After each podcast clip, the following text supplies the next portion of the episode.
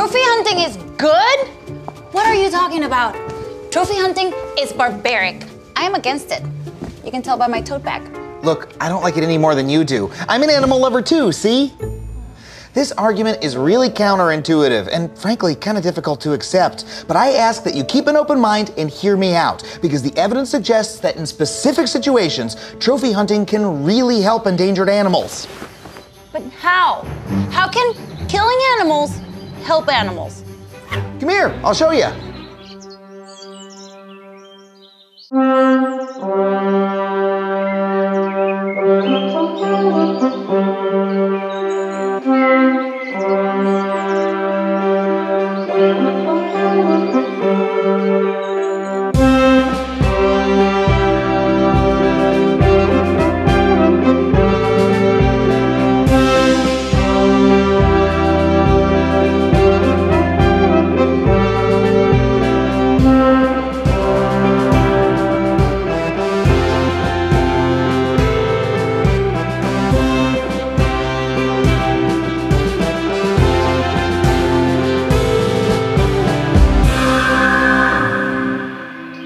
Herzlich willkommen zur 46. Ausgabe des Jagdfunk. Es geht auf die 50 zu. Heute ist der 5. Februar 2017 und ich bin mal wieder, wie fast jedes Jahr in den letzten Jahren, in Dortmund auf der Messe und habe ein ruhiges Plätzchen gefunden, um heute mal wieder ein ja, ein ganz kontroverses Thema anzufangen, wo der Name und der Titel eigentlich nicht vermuten lässt, was sich so dahinter verbirgt, so denke ich. Und ja, begrüße gleich zwei Gäste, gleich zwei Wiederholungstäter. Das ist das erste Mal im Jagdfunk und eine Premiere. Zum einen ähm, Kai-Uwe Denker, mit dem ich ja die Sendung Afrikanischer Elefant gemacht habe. Hallo Kai-Uwe. Hallo. Schön, dass du wieder da bist. Und ähm, Matthias Kruse, bekannt aus Blutlöwen. Grüß dich auch und hallo. Eine unserer längeren Sendungen, ne? War. Ja, und ähm, ja, die Kombination aus beiden und ähm, die wollen wir heute mal beleuchten. Es geht halt eigentlich um das, wie ich finde, immer wieder aktuelle Thema des, ja, des Wertesystems, der inneren Reflexion innerhalb der Jagd.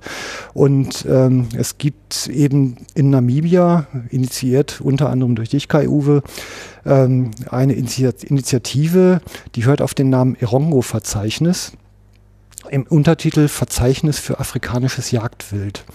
Und ähm, dahinter verbirgt sich weit mehr, als der Name eigentlich so erstmal vermuten lässt, wie ich finde. Ähm, und dem wollen wir uns jetzt mal widmen. Eigentlich so mal los. Ähm, Kai-Uwe, du bist ja in ich glaube, über die Familie, weit Vorfahren, wenn ich mich recht entsinne, glaube ich, über Botswana nach, ist deine Familie nach Afrika gekommen. Ja. Und irgendwie dann wahrscheinlich, bevor es die einzelnen Staaten überhaupt gab, ähm, irgendwie in die Welt von dem heutigen Namibia. Ne? Ja, ja, die ersten Vorfahren mütterlicherseits sind als Missionare nach Botswana gegangen, 1852. Die hatten eine, also der Ur, Ur, Ur, was weiß ich, wie viele Großväter das sind, aber der hat da eine Missionsstation gegründet, Choshong in Botswana und hat auch den ersten Präsidenten, also den Vater oder Großvater des ersten Präsidenten von Botswana getauft und auch getraut. Also von daher haben wir da eine okay. Entwicklung. Ja. ja, dann, also dann ist man ja quasi Afrikaner, obwohl man vom Äußeren einfach überhaupt nicht so aussieht. Ähm, und irgendwann hat dich auf irgendwelchen Wegen, ich glaube irgendwann in den 90ern, in dieses Erongo-Gebiet verschlagen. Ähm, Vielleicht einfach mal so kurz diese Geschichte. Ja, ähm, das ist so, dass ich von einer Rinderfarm komme. Also meine Eltern hatten eine Rinderfarm im Osten des Landes.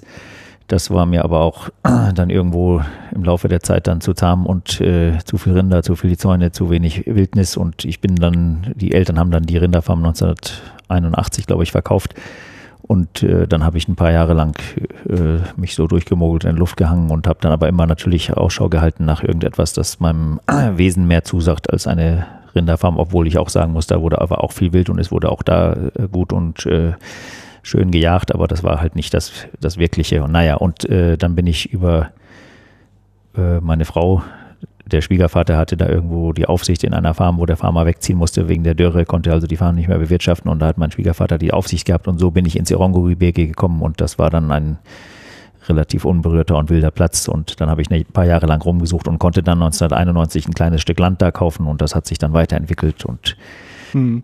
Äh, so bin ich also ins, ins Orongo-Gebirge gekommen. Ja. Also Landwirtschaft vor Ort, also hat ja wahrscheinlich ohnehin weit härtere Bedingung, äh, Bedingungen, als es man es in Mitteleuropa, also hier wächst ja fast alles, glaube ich, ne, als man es hier so gewohnt ist. Und, ähm, äh, und also vor Ort unter diesen sehr dürren Bedingungen ist, denke ich ja, einfach mal der Flächenverbrauch ein deutlich höherer, um einen ähnlichen Ertrag irgendwie am Ende in Händen zu halten. Und gleichzeitig natürlich eben die, die Wildbestände sind ja von Natur aus einfach sehr hoch in Afrika. Ist ja auch die Konkurrenz eine sehr starke. Also sowohl was Pflanzenfresser angeht, ähm, in der Landwirtschaft, in der Feldbewirtschaftung, als auch in der Viehwirtschaft, wo man dann eben ja mit einem wirklich durchaus äh, tatkräftigen Großraubwild zu tun hat, also aus landwirtschaftlicher Perspektive. Ne? Ja, wobei ich da nicht sagen möchte, dass die Landwirtschaft da äh, schwieriger ist als hier. Also ich nehme mal an, die Bauern müssen sich hier auch mächtig rühren. Da hat man halt alles ja. etwas gemächlicher und äh, es ist ein schwieriger Lebensunterhalt, weil man eben mit Dingen wie Dürre und äh, dann auch Raubwild natürlich zu tun hat. Aber ich denke mal, die beiden nehmen sich nichts. Landwirtschaft ist überall relativ gleich. Ja, stimmt. Am Ende ist ja Landwirt sein wirklich kein leichter Broterwerb, ganz sicher nicht. Auch immer in der Politik im Moment auch heiß diskutiert bei uns, ne, klar. Ähm, ja, jetzt ist dieses Gebiet, also ich sag mal im Grunde, also äh, in Deutschland hat man ein neues Wort erfunden, was ich so ein bisschen mit spitzen Fingern anfasse, das lautet Sekundärwildnis. Also im Grunde eine ja, Wildnis, die bewirtschaftet wurde und dann hat man sie wieder sich selber überlassen und ja hofft im Grunde auf äh, Effekte, dass sich wieder ein, eine Art von Ökosystem einstellt, in dem halt möglichst viel bunte Pflanzen, Tiere, Insekten vorkommen. Ähm, ähnlich war es ja dann vor Ort bei euch, oder? Ja, wobei das also schon keine Sekundärwildnis ist, das ist schon relativ ursprüngliche Wildnis. Äh, natürlich fehlt da noch das eine oder die eine oder andere Facette. Das war zunächst mal so, dass ich gedacht habe, du ziehst dich irgendwo zurück, wo dir niemand einen Zaun vor die Nase ziehen kann. So ist das eigentlich gekommen. Und dann habe ich da ein ganz kleines Stück Land kaufen können. Das waren zunächst mal 3000 Hektar. Das war also für mich der, ja, für eure Verhältnisse, für eure Verhältnisse ist das natürlich, natürlich schon wieder relativ viel, aber bei uns ist das also mit 3000 Hektar kann man in so einem Gebiet und in so einem kargen Land auch nicht leben. Mhm. So, das war eigentlich mal die erste Überlegung, als ich dann da anfing und habe gedacht, so hier hast du ein ruhiges, ruhiges Fleckchen, wo dir niemand irgendwie in, in, in die Suppe spucken kann und dir auch niemand äh, vor die Nase einen Zaun setzen kann. Äh, Im Laufe der Jahre hat mich das dann irgendwo äh, dem äh, speziellen Zeitpunkt kann ich gar nicht genau festmachen, aber es hat mich also wahnsinnig fasziniert, die Schroffheit und Wildheit des Geländes da und dann kam dann irgendwo das Bild, dass das größer sein muss. Dann ist es auch so, dass man nirgendwo vor den Dingen weglaufen kann. Die äh, Dinge holen einen überall ein. Äh, die Zäune kommen dann doch näher, auch wenn es dann nicht auf die eigene äh, Pelle geht, aber es kommt halt alles näher und irgendwann ist dann diese Idee äh, entstanden, man muss da äh, äh, größer denken und mu muss da versuchen, ein Konzept draus zu machen. Auf der anderen Seite ist es auch so, dass ich der Meinung bin, natürlich ist äh, Landschaften und Gebiete sind immer unterschiedlich, aber ich habe dann auch irgendwo das Gefühl gehabt, man kann ein solch grandioses Stück Wild mit so äh, schroffen und großen Bergen kann man nicht besitzen, ohne dass man eine größere Vision hat. Äh, das ist einfach mhm. äh, in, in unserer Zeit und in der ganzen Entwicklung äh, ist es einfach vermessen zu sagen, ich besitze da ein riesiges Stück Land mit äh, völlig unberührten Bergen und irgendwie hat sich das dann so in mir entwickelt, dass dann daraus etwas Größeres geworden ist. Also du, du, dein Broterwerb ist ja im Prinzip ähm, bezahlte Jagden. Also du verkaufst Jagden, das ist auch der Grund, warum du alljährlich hier bist. Ähm, Im südlichen Afrika hat das ja ähm, eine ganz, ganz schöne Spannbreite, um es mal vorsichtig zu sagen, also was so Wertesysteme und Qualitäten und äh, inkludierte Leistungen angeht, ja. Mhm. Ähm, du bist ja, also ich habe jetzt auch zwei deiner Bücher gelesen, eher ein Verfechter des puristischen, sehr einfachen, was eben die, die jagdlichen Qualitäten des Menschen ja auch sehr stark wieder nach fordert und nach in den Vordergrund rückt. Ähm, es gibt ja da auch ganz andere Aspekte in Afrika und ähm, da hatten wir ja auch länger drüber gesprochen, Matthias, ne, über das andere Ende, wo man dann immer mal justieren muss, wie das so ist. Und ich denke mal, du, du bist ja jetzt über diese Jahrzehnte, die du ja als Berufsjäger unterwegs bist, in denen du Jagdgäste führst, warst du ja auch in unterschiedlichen Gebieten innerhalb und außerhalb Namibias unterwegs, hast eine Menge an Praxiseindrücken sammeln dürfen, die wahrscheinlich nicht immer lustig waren, aber oft natürlich auch tolle Begegnungen dabei. Und jetzt ist ja das Stück Land mit seinen Möglichkeiten das eine. Ähm, die Großräumigkeit, die es hat, ein zweiter Punkt und das, was wirklich möglich ist und die Visionsentwicklung wieder noch ein drittes Paar Stiefel. Ne? Also, und vielleicht mal vorne angefangen. Also die, jetzt ähm, gibt es ja dieses Erongo-Gebirge, also dein Teil des Geländes ist ja eben auch nur ein Teil dieses mhm. Geländes. Ähm, darüber hinaus ähm, gibt es ja diese Verbindung, also in Deutschland man's, würde man es vielleicht Stiftung nennen, das, jetzt hoffentlich kriege ich es zusammen, Erongo Mountain Sanctuary Trust so nennt ihr es. Ne? Rhino Sanctuary, aber. Äh, Verzeihung, Rhino vergessen, ich sage ja, war schwierig. Hinfall mit Ansage. Ähm, das ist ja ein Verbund von mehreren Grundbesitzern in der Gegend mit aneinandergrenzenden Flächen, die man ja letztendlich auch auf einen gemeinsamen Nenner irgendwie eingeschworen bekommen muss. Das alleine ist ja wahrscheinlich schon mal ein Prozess, oder? Ja, das ist ein Riesenprozess. Ähm, ich äh, möchte da zunächst mal, hast du eben gesagt, man hat da viele Erlebnisse, auch schlechte oder, oder, oder fragwürdige oder so weiter. Ich muss also sagen, dass mit den Yachtgästen, dass ich absolut äh, überwiegendst äh, wirklich nur positive mhm. Erfahrungen gesammelt hat. Das ist einfach eine Frage, wenn man sich selber treu bleibt, dann ist das auch nicht so schwierig, die, die passenden äh, Partner da zu finden. Ja. Und also von daher, das wollte ich nochmal kurz einfügen. Dann, was das äh, Gebiet anbelangt, das war mir zu dem Zeitpunkt, wo wir da an, angefangen haben, war das mir noch nicht so klar, wie sich das jetzt dann alles letzten Endes entwickelt und herauskristallisiert. Damals, äh, als wir angefangen haben, das war 1998, war das eher so, dass ich das Gefühl hatte, es ist doch viel schöner, wenn das ein größeres Gebiet ist und wenn einem diese äh, fragwürdigen Praktiken nicht so sehr zu Leibe rücken können. Inzwischen ist mir das klar, weil sich die Sachen alle so stark entwickelt haben in eine gewisse Richtung, dass wenn es nicht Konzepte gibt, die auch in der Tat das tun, worüber wir alle sprechen, es nützt nichts, äh, schöne Ideale vor sich herzutragen, wenn die sich nicht in der äh, Praxis auch umsetzen lassen kann, dann ist es nämlich eine Illusion. Mhm. Es ist also einfach ganz einfach erforderlich, dass man auch sagen kann, es funktioniert. Äh, ihr wisst alle, wie sich äh, Afrika, wie der, der Lebensraum in Afrika verschwindet und dann zusätzlich zu dem Ver Verlust des Lebensraumes ist dann also auch noch der Verlust dessen, was wir eigentlich unter der Yacht verstehen, weil da äh, eben kommerzielle Faktoren eine Rolle spielen, die äh, dann ganz stark in diese in, äh, zusätzlich zu dem Lebensraumverlust auch noch eine Verfälschung der Ursprünglichkeit mit sich bringen. Hm. Das mal vorab. Äh, es ist also so, es gibt ja diesen Schilderspruch, ich kriege ihn jetzt nicht äh, ganz zusammen, wo die Tat nicht spricht, sind die Worte vergebens oder irgend sowas. Hm. Und das ist also für mich, wird für mich immer wichtiger. Ich sehe, wie das bergab geht in nahezu allen Afrika-Staaten, wo noch Wildnis vorhanden ist. Und ich sehe auch, wie es bergab geht in Namibia, auch in den Kommunal-Conservancies. Es lässt sich also diese Konzepte, die Bevölkerung hat da irgendwas verstanden, das lässt sich nicht in der, in der Tat so umsetzen. Das ist äh, schön in den Konferenzräumen in New York und in London kann man immer sagen, die Bevölkerung äh, hat den Wert des Wildes erkannt, aber die Bevölkerung wächst und die Bevölkerung alleine äh, durch die Ausdehnung der menschlichen Bevölkerung verschwindet der Lebensraum, wenn man den nicht ganz stark äh, verankert und äh, abgrenzt in einer solchen Form, dass man sagt, hier ist Wildnis, äh, Wildnis und Menschen, die passen einfach nicht zusammen. Das ist eine Erfahrung, die ich gemacht habe. Von daher also nochmal, dieses Konzept äh, ist auch von daher sehr, sehr wichtig, dass wir auch wirklich äh, sagen können, es funktioniert. Es, man findet immer wieder die Argumente, weswegen äh, jeder für sich dann sein eigenes Süppchen da backen muss und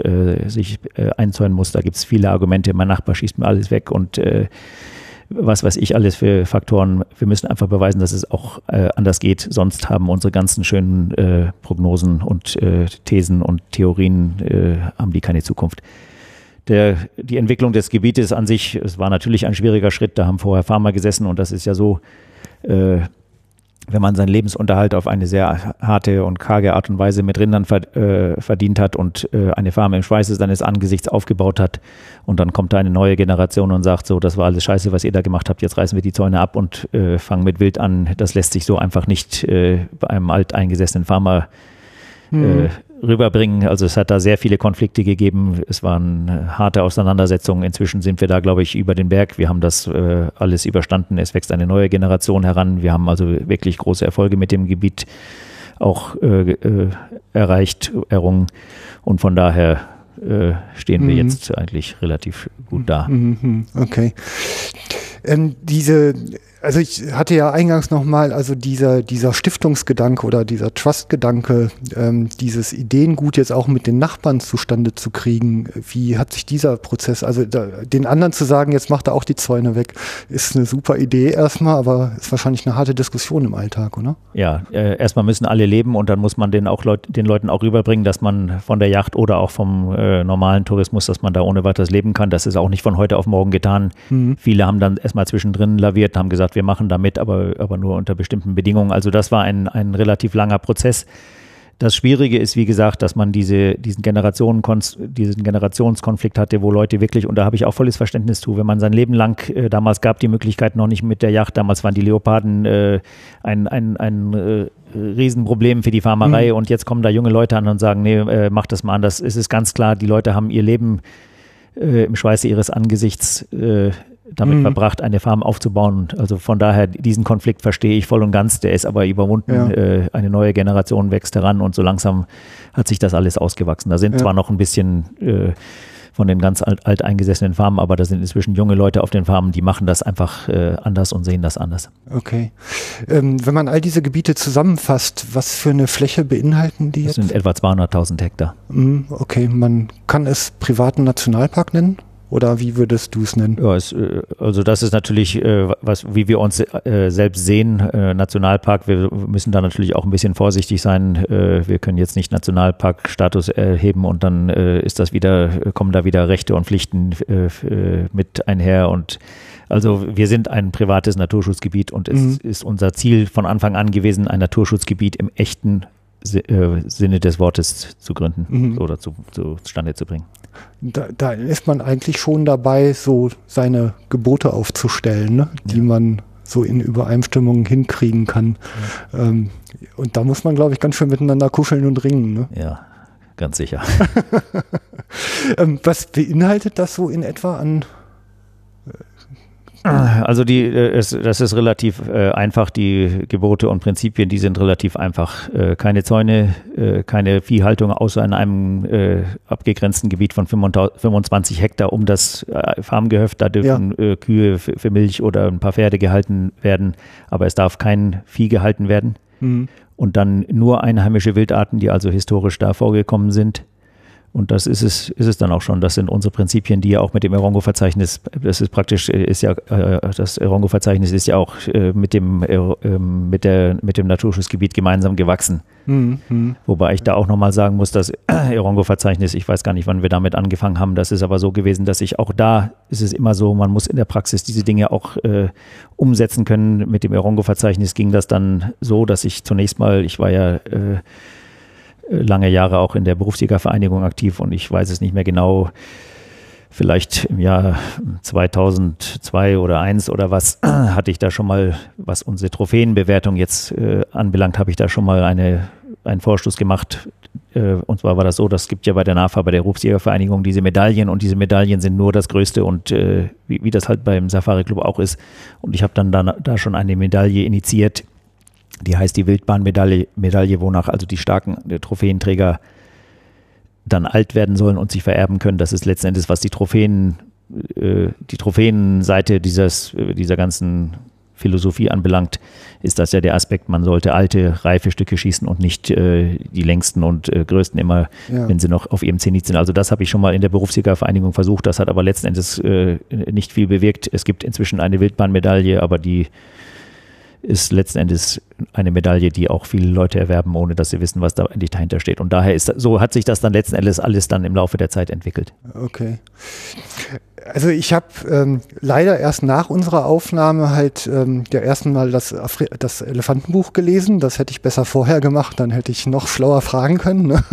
ähm, ja, und dann war Georg Eckel noch so freundlich, mir dies entlang des Jägers Fahrt zu geben. Und ich sag mal, in Kombination hat das in meinem Kopf einen kompletten Perspektivwechsel verursacht. Also dieser dieser Unterschied der Perspektive, wenn man auf Wildnis guckt, äh, im Gegensatz zur Kulturlandschaft, wo ja viele Nutzungsinteressen aufeinanderstoßen, ist einfach fundamental anders. Und ähm, da wird einem irgendwie auf einmal erleuchtet sich das Gehirn. Ne? Also das ist einfach mal komplett anders und man naja, geht eigentlich wieder in so, einen, in so einen jagdlichen Ursprung auch zurück und auch in sein Menschsein als Ursprung irgendwie so, klingt ein bisschen pathetisch, aber vielleicht kann es ja einer nachvollziehen, wie auch immer.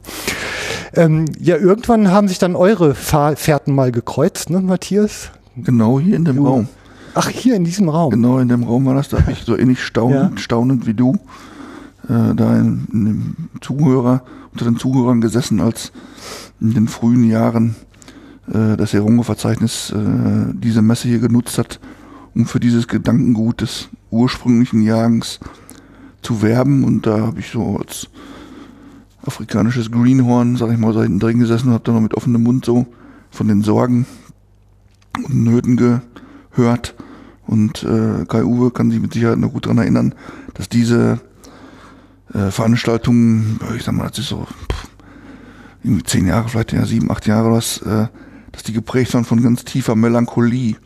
Und diese Melancholie, die war fast körperlich, dass einem weh, mir jedenfalls wehgetan hat, weil sie eben von den, von den Sorgen und Nöten erzählt hat und von dem, von auf der einen Seite von dem Aufbruch oder eine, auf der anderen Seite geprägt von der, die Botschaft war eigentlich die, wir machen den Scheiß nicht mehr mit.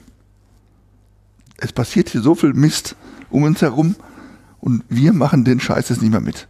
Wir wissen, äh, dass wir vielleicht viel zu spät sind, aber äh, wir haben uns jetzt hier zusammengetan, um, um Alternativen anzubieten und wir, wir hoffen, äh, dass wir hier in Dortmund oder unter den deutschen Jägern, unter den europäischen Jägern Menschen finden, die sich selber als Jäger bezeichnen, die das auf der einen Seite begreifen, wovon wir da reden, und auf der anderen Seite, die sich dafür begeistern lassen. Da haben wir eben viel gehört von den Problemen, die es da gibt, von den, von den Zäunen, von der Jagd auf die Exoten. Weiß nicht, ob damals schon von dem Löwenmister die Rede war, weiß ich gar nicht. Und, und ich bin einfach nur tief beeindruckt äh, aus diesen Pressekonferenzen herausgekommen und äh, hab mir gesagt, ja, äh, Recht haben Sie, aber was, was können wir hier machen oder was, was ist die Botschaft? Und ja, das war halt so ein, zwei Jahre, äh, wo ich immer, äh, wo das für mich ein fester Programmpunkt war, als Jagdredakteur an dieser Pressekonferenz hier in Dortmund teilzunehmen. Und ähm, ja, wenn man das so begreift, als jemand, der äh, publizistisch tätig ist bei der Jagd, dass man das nicht tun kann, indem man selber nicht daran teilhat, also als Blinder kann man nicht von der Farbe schreiben, sag ich immer, dann ist man natürlich auch unterwegs und losgelöst von dem, äh, was ich an, an tiefen Eindrücken hier gewonnen habe auf den Pressekonferenzen, war ich halt mit Freunden ab und an auch in Afrika unterwegs und äh, habe teilweise selber vor Ort mir ein Bild davon machen können, von den beschriebenen Zuständen. Und trotzdem war der Status immer noch so, da vorne sitzen diese ja, wirklich gestandenen äh, Berufsjäger. Das sind so, äh, der KU ist einer von den Vertretern, aber da gibt es auch noch andere. Das sind so Menschen, die muss man, die muss man sich für mich bis heute so vorstellen, auch wenn man die noch nie gesehen hat oder gar nicht kannte oder auch selbst das Buch nicht gelesen hat, von denen du erzählt hast. Die treten in einen Raum und da verändert sich irgendwas in dem Raum. Also das sind schon besondere Menschen. Zweimal im Jahr oder habe ich die dann getroffen hier. Ich, der Yachtjournalist und diese Haudegen da von dem, von dem Verzeichnis. Und irgendwann mal, zwei, drei Jahre später, kam eben einer von meinen, von meinen Freunden, mit dem ich auch in Afrika häufiger unterwegs war, kam dann in Dortmund bei der Messe an und sagte, mal, komm mal mit hier zu dem, äh, zu dem Kai Uwe, der will dich da mal gerne kennenlernen. Und ich so, hm, will der von mir? Bin ich da hingegangen, haben uns die Hand gegeben. Und äh, ja, wie das bei den äh, Afrikanern eigentlich so üblich ist, da wird nicht lange um den heißen Brei herumgeredet, sondern da ging, das war halt verbunden, äh, dieses Guten Tag, wer bist du denn? Und äh, verbunden mit einer mit einer Einladung. Äh, ich wüsste ja schon, wer das Verzeichnis wäre und dann und dann äh, wäre da mal wieder so eine Jahreskonferenz und äh, ob ich dann nicht äh, daran teilnehmen wollte. Sie würden mich jedenfalls herzlich dazu einladen. Hm, ja, stehst erstmal da. Einladen, ich habe mich ja gefreut über die Einladung auch, auch wenn äh, zwei Sätze später deutlich wurde, dass das natürlich nicht hier in so einer ähnlichen Atmosphäre wie in so einem Messesaal hier ablaufen würde, sondern die Rede war von irgendwo in Namibia und zwar zu einem Zeitpunkt, der mir überhaupt so ziemlich gar nicht passte, nämlich irgendwann im November. Muss man sich so vorstellen, für den Menschen, der sich dann nicht so nicht so fit ist in der Materie, das ist da Sommer. Und Sommer in Namibia ist was anderes, als was wir darunter so vorstellen. Also erstens, da Sommer richtig heiß, das hat auch seinen Grund. Die normale namibische Yachtsaison ist dann schon lange vorbei, da passiert eigentlich da nichts mehr oder geht da dem Ende zu, sagen wir mal so. Da gibt es so eine gesetzliche Frist auch, aber äh, das hat auch seinen Grund, weil es wirklich richtig heiß da ist. Und zum anderen, November ist hier äh, unser Höhepunkt des Jagdjahres. Hm. Äh, da habe hab ich jede Menge andere Sachen äh, um die Ohren. So, jetzt kam die Einladung. Erstens äh, wollte nicht darum, ja, ich gesagt, okay, und wann? Ja, November. Mhm. Und wo? Ja, Namibia. Hm, ja. Okay, hab ich gesagt, weil ich ja irgendwie, irgendwie angefixt war, ich ja schon von, von dem, von diesem Gedankengut, was da so dahinter stand. Und dann habe ich halt dazu gesagt. Und dann bin ich halt dahin und habe an dieser Tagung der Berufsjäger teilgenommen und sie wird mir irgendwie unvergesslich bleiben. Aus, aus ganz verschiedenen Gründen. Ich weiß nicht, ob wir da nachher mal die Zeit für haben. Das waren einfach äh, historische Momente für mich, diese Truppe da mal so vor Ort äh, kennenzulernen und unvergessliche Tage äh, an, dieser, an dieser Tagung dieser Profis da äh, teilnehmen zu dürfen.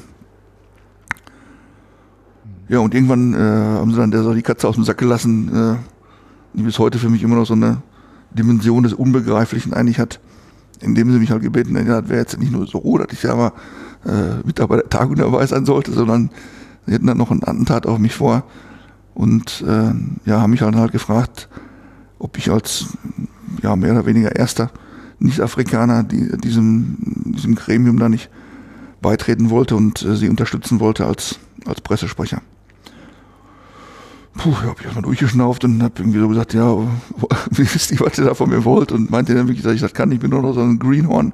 Aber die sagten dann, ja doch, doch, das äh, können wir uns irgendwie vorstellen. Und äh, dann haben wir an dem, wir haben eben noch drüber gesprochen, auf dem Weg hierhin, haben wir da an diesem Wochenende noch häufig darüber rumgealbert, über die äh, Begriffe von, von euer und unser. Haben sie mich ebenfalls immer darauf angesprochen. Also wenn jetzt nicht langsam mal unser, unsere Gedanken, unsere Prinzipien, unsere Ziele äh, sagst und nicht eure, dann wird das eh nichts. Und äh, aber sie haben es dann ganz gut hingekriegt. Und ja, seit der Zeit äh, fand ich mich dann auf einmal, wir haben in diesem Jahr keine Pressekonferenz gemacht, aber die letzten zwei, drei Jahre haben wir äh, das Irungo-Verzeichnis hier auch Pressekonferenzen gemacht und da saß ich auf einmal auf der anderen Seite vom Tisch. War für mich ganz, ganz äh, komisch. Ja, und seitdem äh, versuche ich eben an verschiedenen Stellen äh, ein paar Stellschrauben zu beeinflussen, äh, aus meiner Sicht ausgehend von der Idee, und das war ja das, warum ich überhaupt zugesagt habe, da mitzumachen, dass, dass viel von dem, äh, was in Afrika passiert, äh, in den Revieren dort passiert, in den Regionen dort passiert, wird auch hier entschieden, auf den, auf den Gängen solcher Messen äh, in Europa oder anderswo. Und da habe hab ich vielleicht schon ein bisschen Einfluss. Also da, da ist so mein, mein, Re, mein Re, Refugium oder mein, die Region, wo ich mich auskenne und wo ich die Spielregeln auch ganz gut kenne und äh, weil meine, meine Freunde aus Afrika mich unterstützt haben darin, dass ich das ja vielleicht irgendwie mit einbringen könnte. Äh, ja, deswegen mache ich das halt seit ein paar Jahren und versuche den Afrikanern von Europa auszuhelfen. So haben sich unsere Wege gekreuzt. Hm.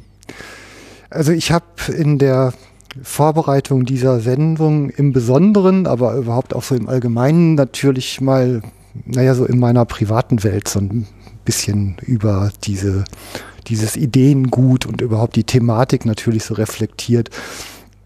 Und ähm, wenn man das Stichwort, nur das Wort Trophäenjagd sagt, dann kriegt man so eine Anspannung im Gegenüber reflexartig zustande. Also das ist einfach ein belegter Begriff, der mit ähm, ja, ich sag mal, irgendwie mit Angeberei, mit irgendwie irgendwo hinfahren, was wegknallen und äh, keinen Kontakt zu, zum, zur Region haben, mit äh, schlimmsten Töten und Massaker, also mit all diesen ganz negativen Dingen in Verbindung gebracht wird.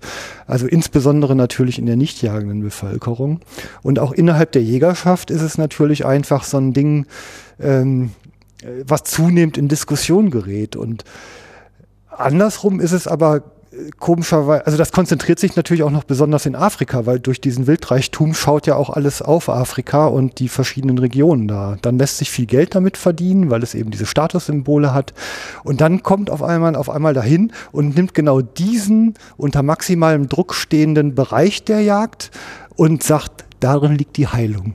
Und dann ist man natürlich erstmal völlig sprach- und atemlos, ja. Und ähm, da kommen tausend Fragen raus und auch ganz viele Widerstände, dass denn das damit in Zusammenhang ähm, stehen könnte. Also so habe ich es jetzt in den, in den letzten Tagen so wahrgenommen. Ähm, und sich darauf einzulassen und überhaupt das Gespräch dazu zustande zu kriegen, ist doch eigentlich die Leistung, ähm, der ihr euch ja quasi tagtäglich gegenüber seht, oder? Oder wie? Ja, es ist zunächst mal so, dass da auch irgendwie Klischees und falsche Vorstellungen im Raum sind, äh, Trophäenjacht und äh, auf der anderen Seite, äh, ich erlebe das immer wieder und habe das hier auch jetzt während der Messe mehrfach gehabt, dass ich im Gespräch mit Leuten war, die dann gesagt haben, äh, mir geht das nur um das Erlebnis, ich brauche keine Trophäen. Äh, das ist äh, schwierig zu sagen. Das gibt ja auch den schönen Spruch, der Weg ist das Ziel und so weiter und so fort. Man kann sich alles immer so zurechtlegen, wie es einem passt. Also ich habe das, muss ich ganz klipp und klar sagen, erstens mal ist äh, starkes, reifes Wild ganz einfach äh, besonders reizvoll und äh, ich sehe da auch irgendwo so die, die Liebe zu dem Wild, zu den Tieren, die sich mhm. da irgendwo widerspiegelt, die Bewunderung für, für äh, besonders äh, ausgereifte Trophäen. Das ist nicht, ist nicht nur die Trophäe, sondern das Wildtier auch, die einen äh, besonders reizt und dann ist es so, äh, die Fleischjagd, die ja von vielen Leuten dann so dahingestellt wird, das ist in Ordnung, wenn jemand für Fleischjagd, erstens mal das äh, Fleisch, das man über die Trophäenjagd gewinnt, wird genauso gegessen. Es schmeckt genauso gut. Also es ist mhm. äh, völliger Kokolores, wenn ich das mal so sagen darf, dass ein junges Stück Wild äh, zart ist und die alten äh, zäh und äh, hart. Das stimmt überhaupt nicht. Das ist nur eine Frage des Abhängs. Also äh, die, die Trophäenjagd ist genauso primär erstens mal zur Fleischversorgung. Das Wildfleisch, das da anfällt, das wird verwertet. Äh, mhm. Man jagt äh, wegen, de, wegen des Fleisches letzten Endes. Dass man sich dann auch eine Trophäe äh, aufhängt oder wenn wir von dem Tro Wort Trophäe wegkommen wollen, den Kopfschmuck des Wildes, äh, muss, müssen diese Gehörne da in der oder auch die heute in der, in der Wildbahn verrotten, nur weil irgendwelche Leute ein Problem damit haben, was andere Leute in den vier Wänden tun. Das sehe ich also schon mal gar nicht ein. Äh, dann, was ich aber eigentlich sagen möchte, die Fleischjacht wenn wir die reine Fleischjagd, die ja nicht so negativ behaftet ist wie die mhm. Trophäenjagd, wenn ich die mal betrachte, das sieht dann meistens so aus, dass Leute Fleisch machen, in kurzer Zeit möglichst viel Flieschen schießen, um dann dieses Fleisch verwerten zu tun. Das ist bei der Trophäenjagd ganz anders. Da ist es eben wirklich das Erlebnis, das zielt.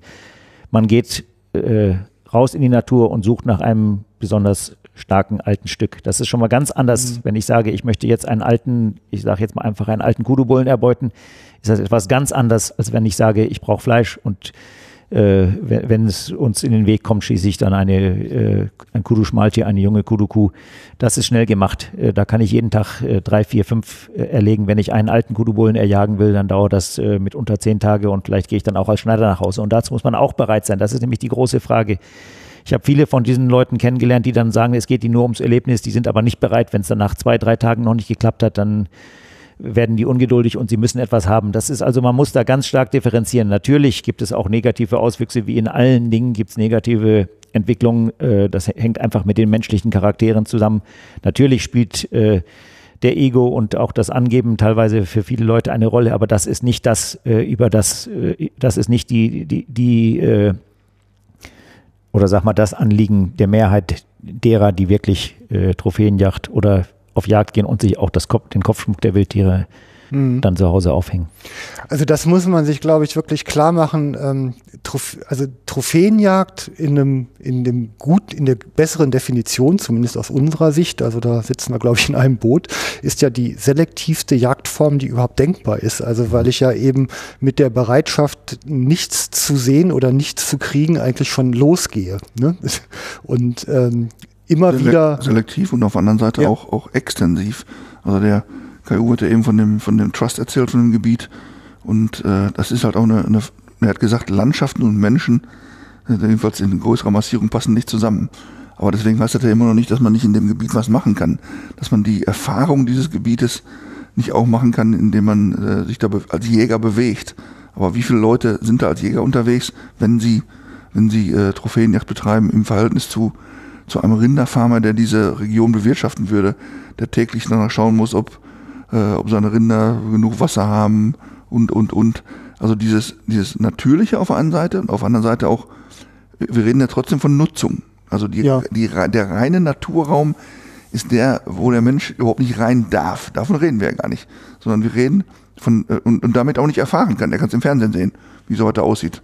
Dann ist das Kamerateam da drin gewesen und sonst keiner. Aber diese, dieses Erfahren, äh, oder viele Leute sprechen von eins werden oder was auch immer, äh, als Jäger, das ist halt eine super faszinierende äh, Geschichte, für die man sich, und das war das, was der KU ja meinte, für die man sich, für die wir uns nicht zu schämen brauchen. Sondern wenn das dazu dient, äh, auch noch zum Schutz dieser Region beizutragen, indem wir da ähm, bereit sind, dafür etwas zu bezahlen, für diese Art der Jagd, dann ist es Naturnutzung und Schutz in einem Sinne, wo es nicht viele andere solche Kombinationen äh, eigentlich gibt. Und äh, ich hätte da eben auch noch darauf hingewiesen, äh, diese, diese eingebaute Gefahr des Scheiterns. Da sind in Europa viele Philosophen, die da angeführt werden. Mir fällt da immer wieder der berühmt-berüchtigte ja, Ortega y Gasset ein, äh, der da sofort zitiert wird, in reflexartig. Also die Gefahr des Scheiterns eingebaut. Das ist doch das Ursprüngliche der Jagd. Und äh, das ist auch etwas, was damals, als ich euch kennengelernt habe, für mich so, ja, wenn, wenn hier jemand äh, äh, auf der Messe in Dortmund äh, eine, eine, sich für eine Jagdreise interessiert, dann, dann, dann kauft er ein Abenteuer, auch von meinem Verständnis her. Dann kauft er äh, die Bereitschaft, sich auf all das einzulassen. Aber er, wenn man die Leute fragt, was hast du da gekauft, dann kommt ganz, ganz oft die Aussage, ich habe einen Abschuss gekauft. Den Abschuss von diesem und jenem. Und nach unserem Verständnis äh, des Errungenverzeichnisses kann ich sowas irgendwie gar nicht kaufen, sondern ich kann die Chance, die kann ich, da kann ich investieren in die Chance, äh, das zu bekommen. Aber wenn die, wenn da nicht eingebaut ist, dass ich scheitern kann, äh, dass ich nur irgendwelche Listen abarbeite in meinem Kopf, dann, dann hängt das meistens damit zusammen, dass äh, die Natürlichkeit, die wir uns so sehr wünschen, äh, zum Beispiel durch freies Ziehen dieser Tiere gar nicht gegeben sein kann. Wenn, wenn hier ein Anbieter auf der Messe oder woanders äh, Abschüsse verkauft, dann kann er halt eigentlich nur in einem bestimmten Zeitraum, so in fünf Tagen so und so viel Spezien, nur dann machen, wenn dann Zaun drum ist. Und dann werden dann im, im, im Kopf eben irgendwelche Listen abgearbeitet. Den habe ich schon, den brauche ich noch und den und den.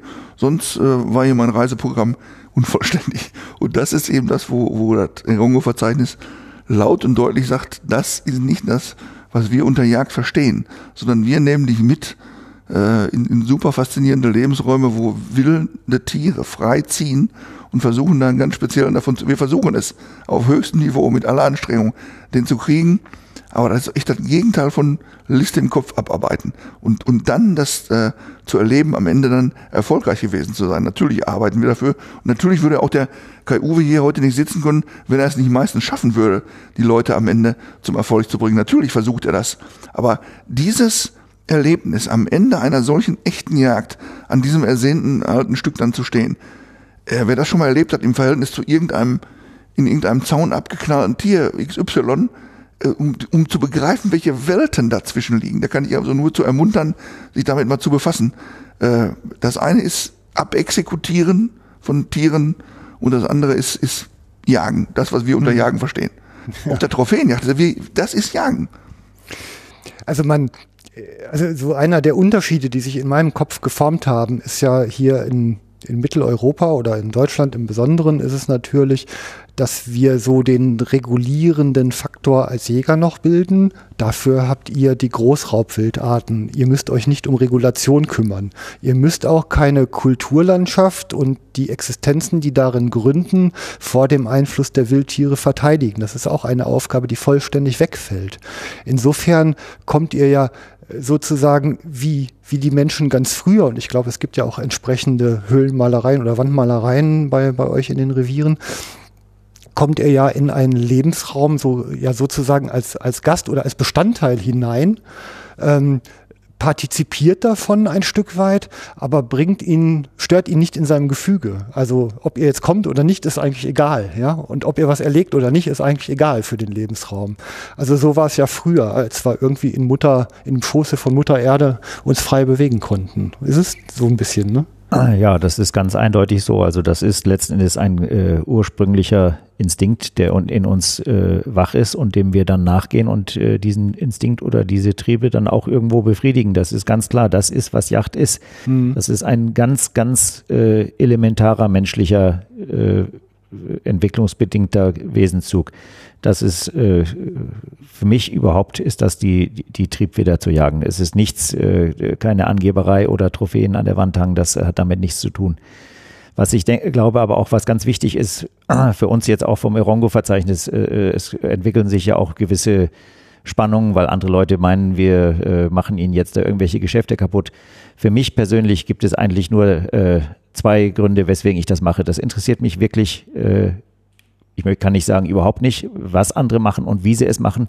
Es gibt zwei Gründe. Erstens mal geht also diese Ursprünglichkeit, äh, die einfach auch seelische Nahrung für Menschen ist. Äh, wenn, wenn man etwas wirklich Ursprüngliches, eine wirklich unberührte Landschaft erlebt, das äh, bewirkt in uns, äh, Matthias hat eben gesagt, das kann man sich gar nicht so richtig vorstellen, wie, wie, was für einen Unterschied das macht.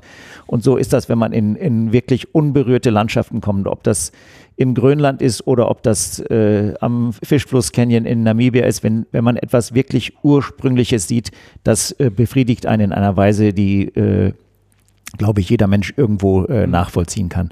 So, äh, zunächst mal ist es der Ver Verlust, dass alles inzwischen durch Menschen äh, gestaltet, äh, umgedreht äh, wird und verändert wird und die Menschen, äh, also der erste Grund, weswegen ich mich mit diesen Dingen befasse, ist der Verlust der Ursprünglichkeit, den sehr, sehr, sehr viele Menschen auch empfinden. Da ist also ein, ein großer mhm. Bedarf und da haben wir einfach die Verpflichtung, auch diese ursprünglichen Gebiete zu erhalten. Ich habe also es interessiert mich wirklich, äh, wenn ich das mal so ausdrücken darf, einen feuchten Käse, ob da Farmen äh, eingezäunt sind und wild äh, einführen oder sowas. Das ist nicht mein Thema. Ich möchte auch keine Konfrontation mit diesen Gruppierungen haben. Wir wollen aber unser Ding machen und wir wollen auch ganz, ganz deutlich äh, diese, diesen Bedarf äh, befriedigen, der da an unberührter, echter Wildnis besteht. Mhm. Das ist also ganz wichtig. Und zweitens ist es so, und da äh, denke ich, dass wir in der Zukunft nicht nur die Jäger ansprechen, sondern viele, viele, viele Menschen, die wissen gar nicht, was das ist und wo, äh, wo es äh, letzten Endes drauf hinausläuft. Äh, wenn man sich mit Menschen, die möglicherweise auch Yachtgegner sind, äh, unterhält, das passiert mir immer mal wieder, recht häufig sogar, dass aus irgendwelchen Gründen diese Menschen sich dann mhm. Äh, äh, mit einem unterhalten, man kommt ins Gespräch und plötzlich wird in diesen Menschen auch etwas wach, wo sie eigentlich gar nicht wussten, dass, dass das in ihnen ist. Und da sehe ich eine große Verantwortung für uns, äh, was da andere Leute machen und ob da aus Geltungsbedürfnis oder aus welchen Gründen auch immer äh, Leute anders äh, an die Sache rangehen als wir. Das ist, ist, ist für mich persönlich nicht das Thema. Für mich ist das Thema, dass es einfach für den Mensch auch erforderlich ist, sich mit seiner eigenen Natur zu beschäftigen. Äh, mhm. Erst dann ist man ein, ein kompletter Mensch, wenn man sich auch, wenn man auch bereit ist, in sich zu gehen und sich zu fragen, was ist alles in mir? Wenn alles für einen geregelt ist, wie das nun mal in der äh, westlichen Zivilisation immer stärker äh, geschieht, dass alles äh, vorbestimmt ist, man weiß, wie man sich zu verhalten hat, man äh, so äh, man muss und das wird auch bei jedem Menschen irgendwann mal kommen, dass man in Situationen kommt, die einem nicht vorgegeben sind und dann muss man sich selber kennen, um dann auch äh, so zu reagieren, wie äh, es von einem Menschen auch erwartet wird. Der Mensch hat nämlich auch ein Gewissen und ein äh, Gefühl. All diese Dinge, die die uns möglicherweise abgesprochen werden, die sind bei uns genauso, bei uns Jägern genauso vorhanden wie bei jedem anderen Mensch. Aber man, man muss sich mit seiner eigenen Natur beschäftigen. Nur dann hat man sich wirklich selber auch kennengelernt und das sollte auch das Ziel eines jeden sein. Also von daher möchte ich dann nochmal sagen, äh, äh, für mich ist äh, es nicht so sehr die Zielgruppe der Jäger, die möglicherweise etwas auch anders machen könnten oder würden. Es ist für mich wichtig, erstens mal, dass junge Leute Zugang zu diesen Dingen haben. Das ist ganz, ganz wichtig. die, die Jugend äh, äh, kommt weg in einer Form oder, oder denn wird die Natur vorenthalten in einer Weise, die wirklich unverantwortlich ist. Äh, wir reden alle über um Umweltprobleme, nur wenn du äh, deine eigene Natur kennst und die Natur auch wirklich kennst, wie sie ist, nur dann kannst du äh, dich auch wirklich umweltbewusst und ver verantwortlich äh, verhalten. Also ich möchte, was ich noch in den Raum stellen möchte, ist, dass nicht nur die Jägerschaft für mich eine Zielgruppe ist, es ist für mich ganz wichtig, dass Otto Normalverbraucher. Auch da gibt es viele, viele unterschiedliche Naturelle, aber dass Otto Normalverbraucher äh, vielleicht Abstand nimmt von dem Klischee und mal hinhört, wie das, äh, was wirklich dahinter steckt und sich auch mit diesen Dingen befasst. Ich habe das an anderer Stelle gesagt, äh, Yacht ist eine Schule des Lebens und diese Schule, diese Schule sollte jeder zumindest besuchen und da hineinhorchen. Mhm. Also es ist ja so ein ähm also die Bereitschaft im Grunde sich mit sich selber und seinen Möglichkeiten auseinanderzusetzen. Also so körperliche Fitness, äh, Schärfe des, der Sinne, sehen, hören, riechen, schmecken, ähm, leise zu sein, nicht mehr atmen zu dürfen, auf den letzten zehn Metern daran zu gehen und dann halt vielleicht doch einen abspringenden Bock oder was auch immer in Kauf nehmen zu müssen. Ne? Und, ähm, aber, also, auch, aber auch, aber auch Ja. die geistige, äh, auch die geistige Auseinandersetzung mit sich selber. Das Ja. ist auch, äh, das, Mhm. das sind zwei Bereiche, die ineinander übergehen. Also das ist genauso wichtig. Äh, ein Leopard, äh, wenn ich mal das so vergleichen darf, der kennt diese Yachtleidenschaft und das Yachtfieber genauso wie wir, aber der hat eben nicht diese Überlegungen, die wir dann anstellen. Also das sind, äh, auf, geht auf beide Schienen, Ja. dass man sich auch geistig mit sich selber befasst. ja, also sich sein Regelwerk, sein Wertesystem eben darüber auch justiert. Ne? Ja. genau. Ne? Ganz wichtig, was der KU Ja. gesagt hat, der redet eigentlich von, von so einem Begriff, auch wenn er ihn nicht verwendet hat, der für uns als Journalisten ganz, ganz wichtig ist, nämlich er spricht eigentlich von Zielgruppen, ja, äh, die er Targeting. genannt hat. Ja, äh, Und, und da kann ich eben von mir aus noch nur reden, äh, nur mit der Allgemeinheit, das ist immer so schwierig, äh, in Kontakt zu geraten, äh, wenn sich die Chancen da bieten, wenn wir angegangen werden von Nichtjägern und so weiter, dann stehe ich da zur Verfügung, klar, aber hier auf der Messe oder auch generell äh, als Redakteur einer Jagdzeitschrift äh, sind für mich ja noch immer die, die erste Zielgruppe sind Jäger. Aber welche, welche Jä- von welchen Jägern rede ich denn jetzt da, die für uns als Erongo-Verzeichnis interessant sind? Also die Leute, äh, der KU hat sich da gerade vornehm zurückgehalten, die schon versaut sind, sag ich mal. Die also der Meinung sind, äh, in eingezäunten Anlagen irgendwelche Listen abzuexekutieren. Die das also auch wissen, was sie da machen. Das sind nicht unsere Ansprechpartner. Da ist auch jeder Moment, jede, jeder Gedanke, jede Sekunde eine zu viel, sich mit solchen Leuten zu befassen. Die, die sind für mich keine Ansprechpartner. Aber Leute, die zum einen jung sind, äh, KU sprach von den Jungen, und zum anderen, die auch ganz bewusst eben noch nicht versaut sind, also die zum ersten Mal nach Afrika kommen, das sind ganz wichtige Ansprechpartner für uns. Weil die wissen ja im Zweifelsfalle, wenn sie sie ganz, ganz gut vorbereitet haben, wissen sie nicht, was da auf sie wartet. Und die, die Tierwelt äh, Afrikas ist ein solch unglaubendes, unglaubliches Faszinosum, dass ich, wenn man gar nicht erwarten kann, dass die Leute äh, die Arten kennen. Also ich sehe das immer so als Beispiel, wenn mich mit verschlossenen Augen jemand vor einem drei Meter großen äh, Aquarium aussetzt und da drin gibt es eine, eine schillernde Fülle von, von Fischen, die ich alle nicht kenne. Äh, dann, dann ist das für mich super faszinierend. Und aber ich, ich weiß nichts davon. Und, und ähnliches wird ja auch mit diesen Leuten dann getrieben, wenn sie eben in so einer Zaunanlage da landen, dieses noch und das noch und das noch, nicht wissen, dass, dass diese Tiere da überhaupt gar nicht hingehören. Die sind von tausenden von Kilometern irgendwo angekartet oder eingeflogen worden, nur damit das eben noch bunter ist, vielleicht noch ein Farbtupfer mehr. Aber mit diesem Farbtupfer mehr sind, sind aus unserer Sicht vom Erongo-Verzeichnis Grenzen überschritten, die die Definition der Jagd in Frage stellen. Wenn ich irgendwelche Tiere, die da nicht hingehören, in einen Zaun töte, totschieße, hat das von unserem Verständnis mit Jagd nichts zu tun. So, jetzt haben wir vielleicht durch irgendwelchen Gründen auch immer, ist er jetzt da hingekommen und, und, und, und ist zwar fasziniert und hat auch ein paar Trophäen mitgebracht, aber irgendwie, was war denn da jetzt, irgendwas war da nicht so richtig. So, und den Leuten, die danach fragen, nicht, was gibt's da alles und was kostet das, sondern wie jagt ihr denn? Das sind unsere Zielgruppen, für die wir mit, mit vollem Einsatz werben, für die wir mit vollem Einsatz Ja. äh, Alternativen bieten wollen. Und auch wenn wir jetzt schon eine Zeit lang sprechen, finde ich das ganz, ganz, ganz wichtig, an der Stelle jetzt dann diese Prinzipien auch mal zu nennen. Du hast eben ein wenige vom Trust genannt, aber die Prinzipien des Erongo-Verzeichnisses, um die es uns geht und, und die nicht diskutierbar sind. Wir haben von Zäunen gesprochen, also dieses Wild muss frei ziehen können, äh, da wo, wo die Kriterien des Erongo-Verzeichnisses erfüllt sind. Da müssen, das war auch ganz wichtig, du hast es eben an einer Frage angesprochen, da muss von den großen Raubwildarten äh, Afrikas muss eine, mindestens eine vorkommen, weil überall, wo die nicht vorkommen, ist, muss die Frage erlaubt sein, warum kommt die da nicht vor? Ein, ein kleines Beispiel äh, kann man ja auch nachvollziehen. Da hat, hat jemand so eine Farm äh, wilddicht eingezäunt und bringt jetzt da von tausenden Kilometer Entfernung ich nenne jetzt einfach mal eine Sable oder sowas, äh, eine Rappenantilope dahin und setzt sie da aus, äh, die da gar nicht hingehört. Und äh, äh, in diesem Gebiet kommen jetzt aber äh, äh, Geparden oder Leoparden vor, denen es also ein leichtes ist, dieses Tierchen dazu zu erbeuten. Und das ist natürlich aus deren Sicht nicht im Sinne des Erfinders, weil das hatten sie ja zum Zwecke der Exekution vorgesehen und wollten da Tausende von Euros von irgendeinem kassieren. Also haben die natürlich kein gesteigertes Interesse daran, dass dann Leopard, Löwe, Hyäne oder Gepard kommt und die da wegfrisst. Also gehen sie dagegen vor. Und zwar in einer Art und Weise dagegen vor, die unterm Strich übersetzbar ist als Krieg. Die ziehen gegen dieses Raubwild in den Krieg mit allen legalen oder zweifelsfall illegalen Mitteln, damit die eben nicht den Sable da wegfrisst. So, und dann ist natürlich auch etwas, was, äh, was, was nicht mit dem vereinbar ist, äh, wie wir jagt sind. Also eine von den äh, Raubwildarten muss da vorkommen.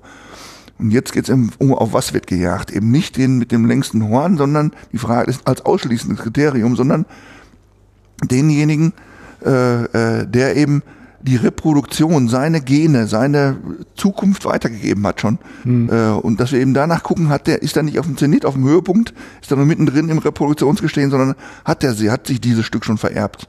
Äh, Das kann auch sein, dass er dann, äh, um im, im Maßstab der Zentimetermaßmesser zu reden, dass er schon zurückgesetzt hat. Das ist durchaus möglich. Aber das ist das, äh, wonach wir eben gucken. Und, und dann eben quasi dieses Modell transportieren aus dem Namen unseres Gebietes, aus dem Trust hinaus in viele andere Reviere hinein. Überall, wo nach diesen Kriterien gejagt wird, dort äh, äh, fühlen wir, fühlen wir äh, uns zu Hause und dort wollen wir einfach sagen, ja, es gibt diese Region noch. Auch wenn der Eindruck ist, dass ganz Namibia, um von dem Land mal zu reden, es gibt ja auch andere Länder, hinter wilddichten Zäunen verschwindet, kann man auch heute, am 5. Februar 2017 sagen, nein, so weit ist es noch nicht. Und solange, wie das noch nicht so weit ist, arbeiten wir mit all unserem Einsatz dafür, dass es auch so bleibt. Und derjenige, der das auch möchte, der da jagen möchte, ich habe heute bei uns am Stand noch mehrere Leute gehabt, wichtige Leute, die mir erzählt haben, dass sie große Freund Afrikas sind, aber sie wollen es jetzt nicht mehr. Sie wären ein paar Mal da gewesen und immer nur läuft das Wild am Zaun entlang. Ja, ich sag, warum, warum äh, äh, äh, machst du es denn nicht anders? Ja, gibt's doch gar nicht mehr anders. Doch, es gibt es noch anders. Und solange wie es dieses andere noch gibt, solange äh, setzen wir uns da dafür ein, zu zeigen, wenn ihr das auch wollt. Wenn ihr das auch wollt, dann sagen wir euch, wie es geht. Habe ich noch welche von den Prinzipien vergessen, KU wahrscheinlich, ne? Äh, Wir haben sie zumindest angesprochen, äh, das ist äh, natürliches Verbreitungsgebiet. Also es dürfen Wildarten nur in ihrem natürlichen historischen Verbreitungsgebiet bejagt werden. Mhm, okay. Ähm, ja, das war, ich war unlängst im Bergischen Land wandern, da war ist eine Straußenfarm, auch beeindruckende Tiere, wenn man sie noch nicht mal so in der Nähe hatte, waren aber innerhalb des Zaunes, also eine Nutztierhaltung. Und ich berichtete meiner Freundin darüber, stell dir vor, hier würden jetzt Kängurus ausgewildert und zur Erlegung freigegeben. So in etwa ist das halt, ne? Also dein Beispiel. Mein zitieren, altes ja. Beispiel ja, von genau. den Kängurus oder so. Die sind alle Tage. Aber es ist auch wirklich gut geeignet. Äh, Ja.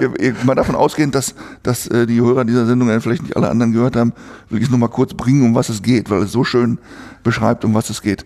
Äh, die meisten Leute werden vielleicht schon mal in Polen oder in Ungarn oder anderswo zur Hirschbrunft gewesen sein. Das ist etwas Alltäglicheres hier für unsere deutschen europäischen Jäger als da in Afrika. Und äh, so eine Jagd, die bucht man für sechs Tage oder was. Und am, ich sag mal, am zweiten Tag hat man jetzt äh, Weidmann Zeil gehabt und hat den, den Hirsch erlegt, super, ganz toll. Und dann klopft einem der Jagdführer auf die Schulter und sagt, Mensch, Matthias, nochmal Weidmann Zeile zu deinem tollen Hirsch. Jetzt haben wir noch vier Tage, was machen wir jetzt? Ja, ich sag, weiß ich, weiß ich auch nicht. Ja, sagt er, ich hätte da hinten noch in der Ecke bei uns, hätte ich noch für dich so ein kapitales Känguru. Und dann, und dann sagt doch jeder normale Mensch, bist du bescheuert? oder was? Gibt doch hier in der Donauebene keine Kängurus. Und an der Stelle ist immer genau, genau. Und genauso wenig, wie es in der Donauebene Kängurus gibt, gibt es in Zentralnamibia Sables, Rohens, Nialas, Wasserböcke und was weiß ich noch alles. Und aber das komischerweise, jeder würde sagen, wenn er ihm in Ungarn ein Känguru angeboten würde, würde ihm sagen, du bist bescheuert. Aber normalerweise muss doch dann jeder genauso sagen, wenn ihm irgendwo in Namibia äh, ein Niala oder ein Wasserbock oder ein Sable angeboten wird, du bist bescheuert. Aber da ist das auf einmal normal. Und deswegen sage ich immer, dieses Beispiel, das ist eben nicht normal. Und wir sagen es laut und deutlich, dass es nicht normal ist, oder? Ja, klar. Wobei es wiederum, das möchte ich hervorheben, wobei es wiederum uns darum geht, nicht zu sehr zu gucken, was die anderen machen. Äh, Das ist leider so, dass überall, überall, wo auch immer äh, Geschäfte gemacht werden, werden sie auch mit unlauteren Methoden oder mit äh, Methoden, die eine Verfälschung oder Verflachung des wirklichen Erlebnisses sind, gemacht werden. So, das ist ganz einfach so. Uns geht es darum, dass wir wirklich die Ursprünglichkeit erhalten, dass wir ursprüngliche Gebiete erhalten und dass wir uns dafür einsetzen, dass das möglichst äh, auch um sich greift. Das äh, äh, Klientel, um mal dieses äh, unschöne Wort zu gebrauchen, ist nämlich da. Es ist einfach der Bedarf nach Ursprünglichkeit und das sind dann äh, letzten Endes auch die Ansprechpartner für uns. Das ist unser Anliegen, dass wir wirklich ursprüngliche Natur und die Diversität auch der, der Lebensräume mit den Wildarten, die darin vorkommen, erhalten können.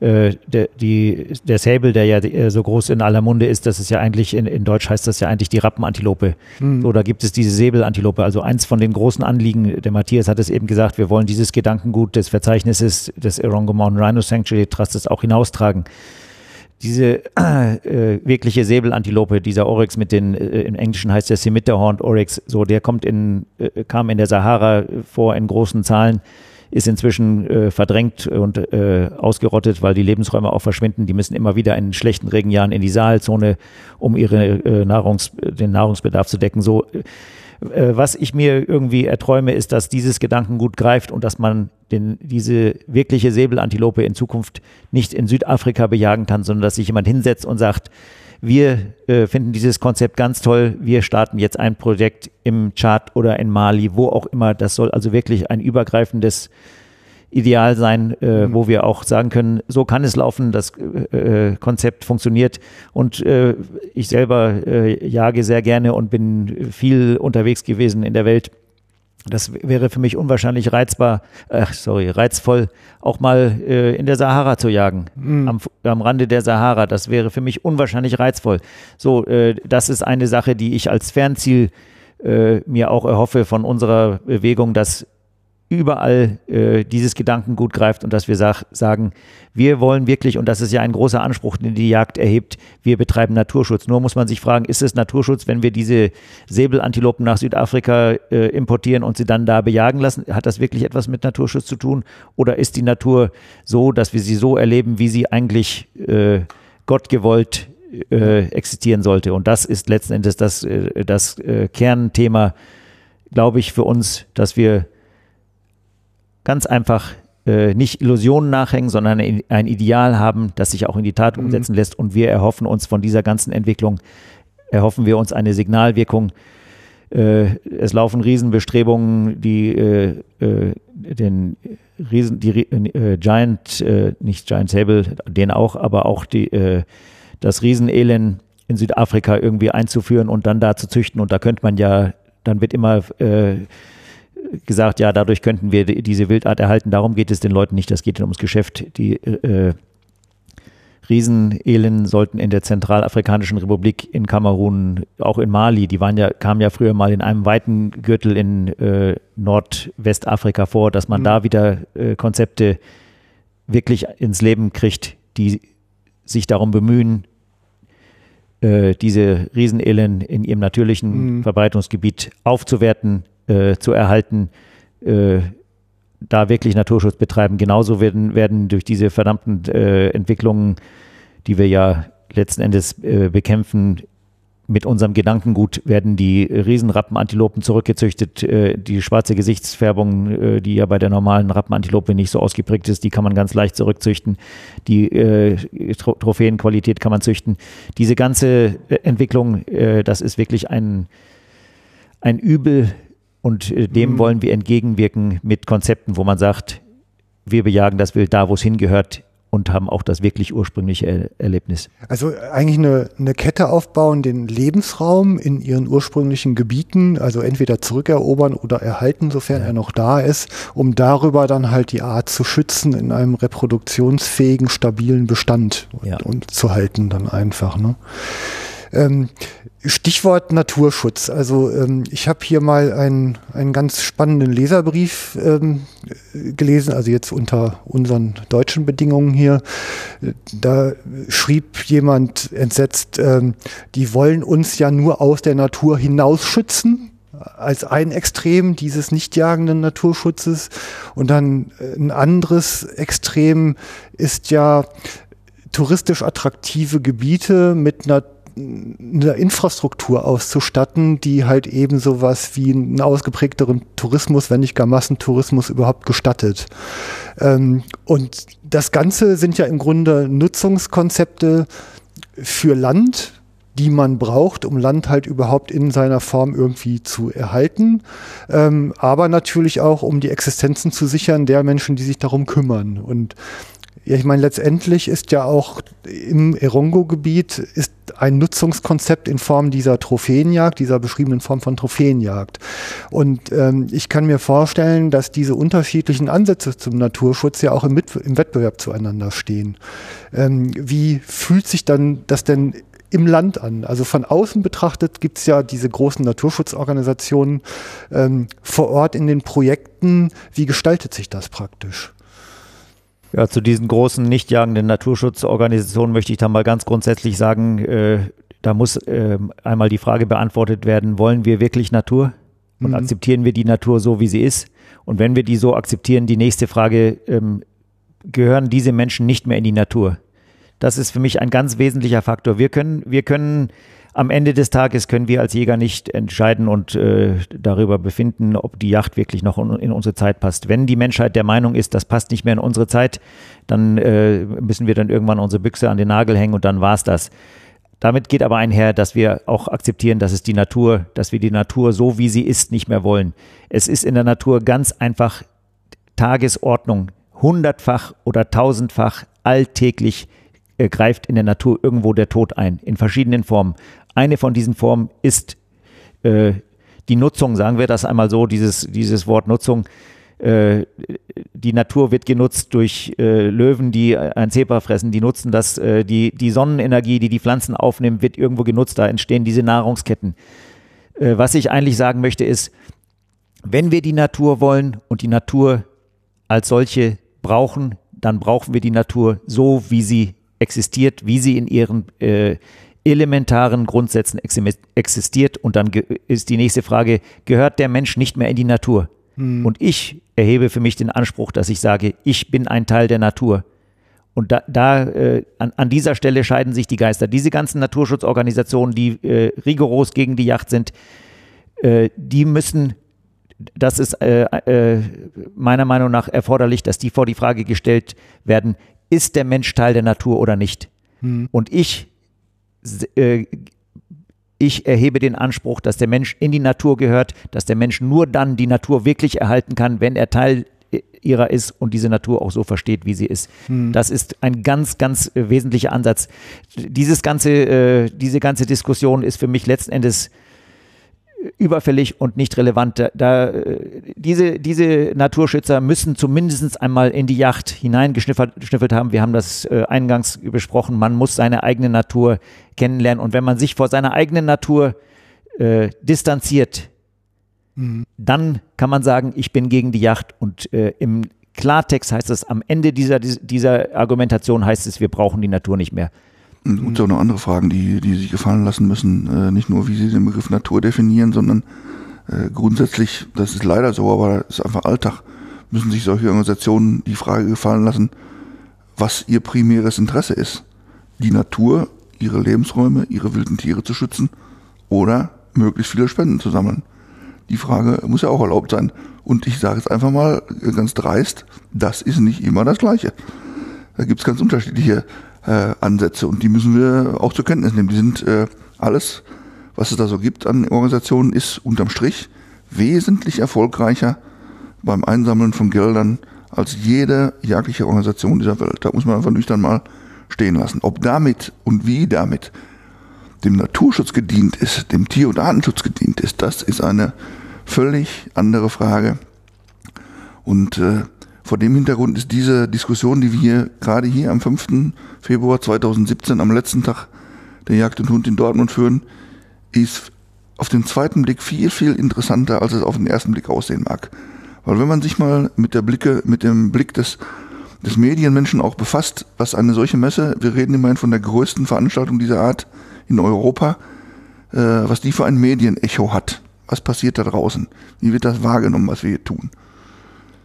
Dann wird man ganz schnell darauf kommen, dass das, was wir hier an diesem Tisch besprechen, komischerweise das ist, was uns als erstes und von allen und immer und auf alle Zeiten um die Ohren gehauen wird. Weil da so viel Angriffspotenzial in dieser Halle 7, die Messe ist viel größer, aber in dieser Halle 7, wo es um Jagdreisen geht, um Jagen in aller Welt, da liegt so viel Angriffspotenzial, dass wir in der Öffentlichkeit damit, wenn wir da nicht aufpassen, das war mein Antrieb, warum ich mich dafür engagiere, warum ich gerne äh, meinen afrikanischen Freunden helfe, weil es aus der aus dem Tiefe meines Herzens kommt, dass wenn wir an dieser Stelle nicht glaubwürdig sind, dann werden wir untergehen. Dann wird auch die Messe hier in Dortmund untergehen, da wird alles untergehen, die Yacht äh, allgemein, wenn wir da nicht glaubwürdig sind. Und da müssen wir diese Naturschützer schlicht und ergreifend beim Wort nehmen.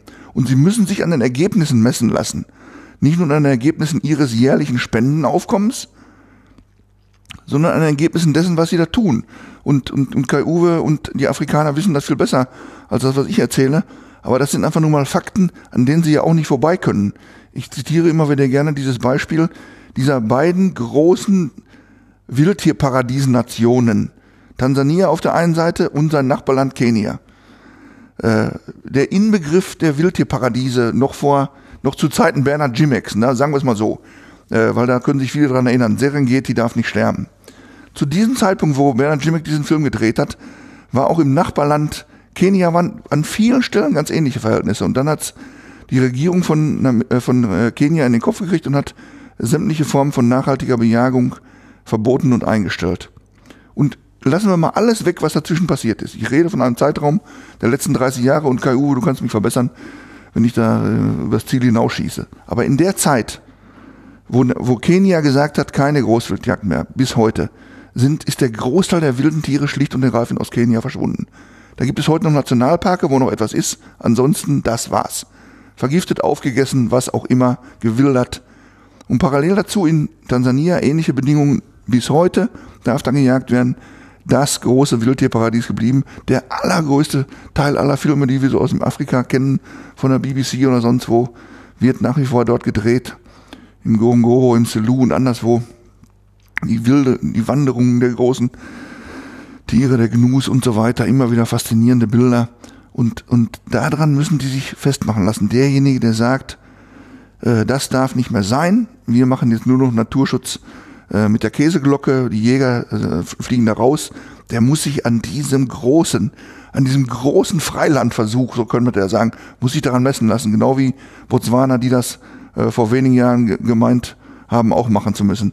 An den Ergebnissen muss man sich messen lassen äh, wie der Kai Uwe eben schon sagte, man kann ja sagen, wir wollen damit Yacht nichts mehr zu tun haben. Äh, dann äh, muss man sich aber nicht nur die Frage stellen, ist das jetzt wirklich Natur ohne Menschen, sondern ist das effektiv? Weil äh, die Dreistigkeit würde ich mir herausnehmen, zu sagen, äh, das könnt ihr alles erzählen da vom grünen Tisch aus, dass Jagd mit Naturschutz nichts zu tun hat. Aber dann erklär mir das, was in Kenia abgespielt hat und guck dir an, heute, morgen und übermorgen und in fünf Jahren, was in Botswana passiert. Guck es dir an. Oder siehst du es irgendwie anders? Nee, es ist genauso, ja. Mhm. Na, es gibt so kleine Beispiele. Also ich erinnere mich in einem deiner Bücher ähm, war so ein, so ein Ding, was den Menschen ja einfach fordert. Und zwar, ich glaube, ein Oryx-Bulle war es, der sich eben vor den Attacken von Hyänen, glaube ich, in so ein Wasserloch geflüchtet hatte. Und ähm, also mit den Zähnen knirschte, vernehmbar mit den Zähnen knirschte, den erlöst man selbstverständlich. Ich denke, für jeden Jäger einfach eine, eine Pflicht. Ähm, ich habe ein Nationalparkkonzept mal gelesen, irgendwo in den Tiefen des Internet, war in Österreich. Da wurde der Anspruch erhoben, dass selbst schwerkrankes Wild mit vollgeschissenem Spiegel halt einfach nicht mehr erlegt werden darf, weil um Gottes Willen diese Natur sich doch bitte selber regeln soll.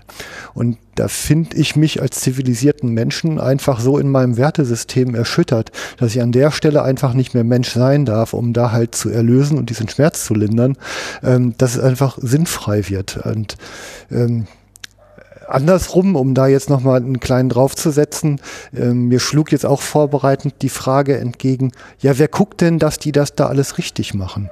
Äh, naja, wir ich konnte jetzt einfach nur so rum antworten, in der Vorstellung, die ich mir davon mache, dass man doch einfach eine, eine, eine Fürsorgeverpflichtung empfindet aus sich heraus, also für diesen anvertrauten Lebensraum, also den man ja nutzt, dann hat man doch ein, ein, ein intrinsisches Bedürfnis, sich darum zu kümmern, dass es da irgendwie allen gut geht und man die Dinge richtig tut. Ähm, und ich fand ganz spannend so dieser, dieser Kontrollreflex. Also erstmal die werden da doch Böses machen. Die kann doch da nicht einfach hin. Naja, andersrum ist passieren vielleicht gerade böse Dinge, wenn man da nicht unterwegs ist und halt irgendeine Form von Nutzen Ja, aber betreibt. böse, böse, böse Ja. ist, ist äh, die, die heile Welt, äh, die uns die BBC und andere Naturfilmer da zeigen, die, die gibt es so nicht. Und da ist auch gefordert, so schlimm wie das ist, äh, Dinge hinzunehmen, die wir als böse empfinden. Äh, der Kai Uwe sprach eben davon, der, während wir hier sitzen, sind vielleicht irgendwo Tausende von wilden Tieren in Afrika gestorben. Oder Hunderte vielleicht. Und, und viele dieser Bilder, die damit verbunden waren, die wollen wir alle gar nicht sehen. Und, und versuchen so, so reflexartig, das darf nicht, da müssen wir, da ist auch vieles, wozu man gezwungen wird, das einfach dann hinzunehmen, das auszuhalten. Ganz, ganz, ganz, ganz schwierig. Hm. Äh, wir, wir versuchen, äh, das so nach unserem Wertesystem irgendwie hinzukriegen, aber am Ende, am Ende müssen wir feststellen, äh, wir können, wir wollen ja auch gar nicht überall sein und da passieren Dinge, die muss man einfach laufen lassen. Dann so schwierig wie das ist. Aber wenn man, wenn man sich die Mühe macht, diese Abläufe zu begreifen und dann zum Beispiel feststellt, dass bestimmte Jagdpraktiken dem massiv zuwiderlaufen, dann muss man schon sagen, so an dieser Stelle können wir jetzt schon sagen, zu gut und böse etwas. Ich will ein kleines Beispiel bringen. Kai Uwe weiß das viel besser um auch zu, zu, zeigen, wo sind die Unterschiede zwischen dem, wie, wie andere Leute jagen und wir, was wir vom Erongo-Verzeichnis darunter verstehen. Jetzt nehmen wir so ein Beispiel, was so unheimlich emotional ist und für viele Leute gar nicht vorstellbar. Bejagung von Löwen. Das ist ja nun wirklich ein ganz besonderes Tier. Bejagung von Löwen. So, wer bejagt jetzt wie Löwen? Ich will jetzt von diesen Kissenlöwen jetzt gar nicht reden, sondern überhaupt nur Bejagung von Löwen. Das ist an bestimmten Stellen noch möglich. Und äh, das gehört, dieses majestätische Tier gehört zu den Big Five. Und wie bejagt jetzt ein Jäger, der nicht so denkt wie wir, einen Löwen und wie bejagen wir einen Löwen? Um es mal den normalen Rehwildjägern des Münster- und Sauerlandes auch zu erklären, wofür wir uns hier einsetzen und wo die Unterschiede sind. So der normale Trophäenjäger, der guckt nach der Trophäe, das ist beim Löwen die Mähne. Eine möglichst tolle, vielleicht auch noch schwarze, große, unberührte, oder wie auch immer Mähne, ein kapitaler Löwen, den will ich haben. So, und dann wird er im Zweifelsfall dann eben äh, erlegt. Das kann, um jetzt auf dein Bild zu kommen, von, von böse oder, oder, oder, oder muss ich doch eingreifen oder das kann ich doch nicht hinnehmen, das kann ganz, ganz, ganz fatale Konsequenzen haben. Weil, äh, wenn man etwas weiß von der Biologie der Löwen, dann ist es eben so, dass man nicht danach gucken sollte, ob der jetzt die stärkste und beste, tollste Mähne hat, sondern dass man sich insbesondere zunächst mal die Frage stellt, in welcher biologischen Phase seines Lebens befindet sich dieser Löwe weil es ganz, ganz fatale Konsequenzen haben kann, wenn ich zum Beispiel den Boss von einem Rudel äh, äh, totschieße. In Anführungsstrichen nur deswegen, weil er äh, eine besonders starke Mähne hat. Mhm. Das Ergebnis ist dann der tote Löwe, ja, und dann fahre ich mit dem nach Hause und was, was danach passiert, äh, äh, das interessiert mich vielleicht als derjenige nicht mehr, der den sich zu Hause ausgestopft in die Safari-Bar stellt, aber für das Rudel ist das äh, ganz, ganz fatal.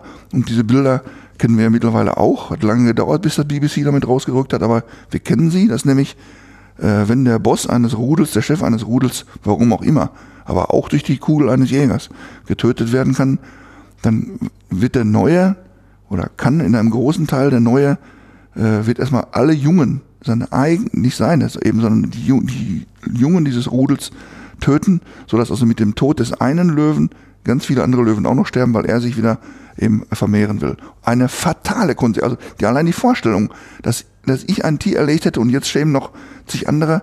Nun die Bilder, wenn ich mir sie vorstelle, wo du sagst, diese unaushaltbaren Bilder. Mhm. Wenn ein Löwe junge Löwen tot beißt, glaub es mir, das sind Bilder, die sind kaum auszuhalten. Mhm. Das schreit alles in dir. Das kann doch jetzt nicht sein. Aber die Vorstellung, das habe ich jetzt gemacht, weil ich den an den Boss totgeschossen habe. Unvorstellbar. Also das zu wissen. Mhm. Das heißt, im Umkehrschluss, wie, wie, wie würden wir das eben angehen? Eben nach dem zu suchen, der kein Boss mehr ist, der schon so alt ist, dass er kein Rudel mehr führt, dann können diese Dinge dann nicht passieren. Hm. Nochmal, ich, ich, will jetzt nicht für die Löwenjagd werben, darum geht's überhaupt nicht, sondern ich will nur die Unterschiede deutlich machen. Kai Uwe könnte welche beim Elefanten auch noch erzählen, von den Unterschieden von, von Stoßzähnen und von, von Lebensalter. Gibt es zig andere Beispiele, hat er in der Elefantensendung im Zweifelsfall erzählt, hm. äh, bei dir. Also nur mal auf zu gucken wie, nach den biologischen Abläufen und nicht nach dem, nach der, nach der stärksten Trophäe. Und das, und das, äh, wenn wir, wenn wir das hier auch in Dortmund äh, nicht transportiert bekommen und von irgendeinem äh, blöden Kamerateam, Zeitung oder wie auch immer an der Stelle festgenagelt werden, Mhm. Äh, ja, dann weiß ich nicht, was passiert oder so. Und deswegen treten wir dafür ein, das, das anders zu tun, oder?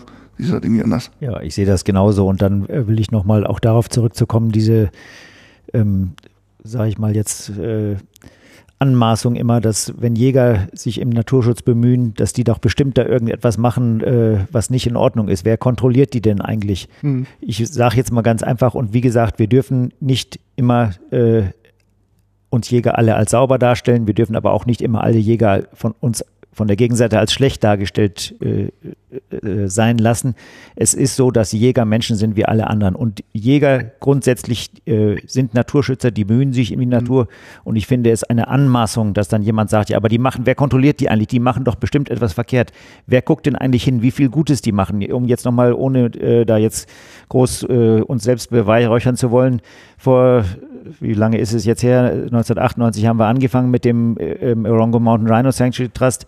Äh, vorher sah das ganz anders da aus. Es hat äh, erstens mal keine Spitzmaulnashörner mehr gegeben. Die Leoparden wurden äh, als äh, bekämpft nach allen Mitteln. Die Bergzebras wurden äh, äh, abgeknallt, weil sie ein Weidekonkurrent für das Vieh waren. So, äh, Jäger haben das alles umgedreht. Jetzt ist das ein, du hast vorher gesagt, ein privater Nationalpark.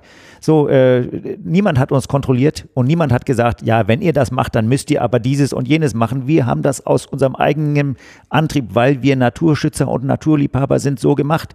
Ich möchte diesen Ball also einmal ganz deutlich bei den äh, Naturschützern, wobei ich jetzt diese Konfrontation nicht suche. Ich möchte nur, dass wir uns das äh, dass man sich da auch irgendwo mal begegnet und auch einmal akzeptiert von dieser Gegenseite, dass die Jäger möglicherweise genauso ähm, mit genauso viel Herzblut Naturschützer sind wie irgendein äh, Vogelschützer im Wattenmeer oder wie auch wer auch immer das sein mag. Ich möchte nur äh, noch mal ganz kurz auf diesen Punkt, wer kontrolliert die eigentlich? Es gibt Gesetzgebung, es ist alles reglementiert und aber auch da diese äh, Reglementierungen können durch Korruption unterwandert werden, wie das in vielen Afrikastaaten sind. Sie werden nur da ähm, ordentlich und äh, korrekt umgesetzt, wo die Menschen mit der Seele dabei sind und wo sie sagen, ich möchte diese Natur erhalten. Und das ist eben das, was wir letzten Endes vom Erongo-Verzeichnis auch wollen. Wir wollen die ursprüngliche Natur erhalten, weil wir sie brauchen. Und zwar nicht, weil wir sie finanziell brauchen, da ließen sich, ließen sich andere Wege einschlagen, die einfacher sind mhm. und die lukrativer sind, sondern die, wir brauchen sie für, unsere, für unser Seelenheil. Äh, das ist der, der, der ganz wichtige Faktor. Und äh, das glaube ich, äh, weil es auch unbedingt nötig ist, dass sich diese Naturschutzbemühungen dieser verschiedenen Richtungen, dass die sich auch irgendwo begegnen, dass die auch miteinander sprechen, dass man aufhört, äh, sich in Lager drängen zu lassen. Es gibt auf beiden Seiten, so wie es diese Naturschutzorganisationen sind, die Gelder nur sammeln, weil sie sich damit mit den Spendengeldern irgendwie äh, was auch immer tun, die irgendwo beiseite bringen, was auch immer die Gründe sein mag. Genauso gibt es äh, bei den Jägern schwarze Schafe, aber grundsätzlich sind die Jäger Naturschützer und ich äh, denke, dass sie möglicherweise mit mehr Herzblut dabei sind als irgendeine andere Naturschutzgruppe. Mhm. Und das ist eben auch für uns ein wichtiges Anliegen. Der Matthias hat da auch schon viel bewegt, dass wir auf diese, auf diese Naturschutzgruppierung äh, zugehen. Die sind nämlich auch nicht alle so radikal, wie wir sie mitunter sehen und wie, äh, wie wir uns dann abschotten, wie äh, vorher schon gesagt ich erlebe das immer wieder, wenn man mit Leuten spricht und den Leuten auch wirklich äh, diese Dinge so erklärt, wie sie sind, nämlich mit unserer eigenen Natur. Und das ist für mich wesentlich, wesentlicher Bestandteil unserer Bemühungen. Versteh dich selber, dann verstehst du alles viel besser. Hm. Der typische Jäger ist ja eher so ja, vielleicht so der knorzige Typ. Also nicht gerade die Rampensau, der die Öffentlichkeit sucht und ähm, ja nicht unbedingt eigentlich ein Selbstdarsteller, sondern eher halt jemand, der die, der die Ruhe des Draußen und äh, auch das Alleinsein vielleicht mal eher vorzieht. Ähm, jetzt habe ich ja selber immer mal wieder Erfahrungen damit gesammelt, in in Veranstaltungen mal aufzutauchen. Also hier in konkret war ich mal beim Bundesamt für Naturschutz in so einer 100-Menschen-Veranstaltung. Und ich sag mal, dass ich in der Fragerunde mal aufstehe und mich als Jäger zu erkennen gebe, für zu blicken, ähm, das fühlt sich an, als hätte ich einen Bastrock an und einen Speer in der Hand. So in etwa ist das. Ne? Also man kommt ja äh, total von einem anderen Planeten, ähm, hat aber in der nächsten Kaffeepause 10 bis 20 Menschen um sich herum, die, die wirklich tiefe, qualitativ hochwertige Fragen stellen und sich über jede Information und jede Antwort freuen.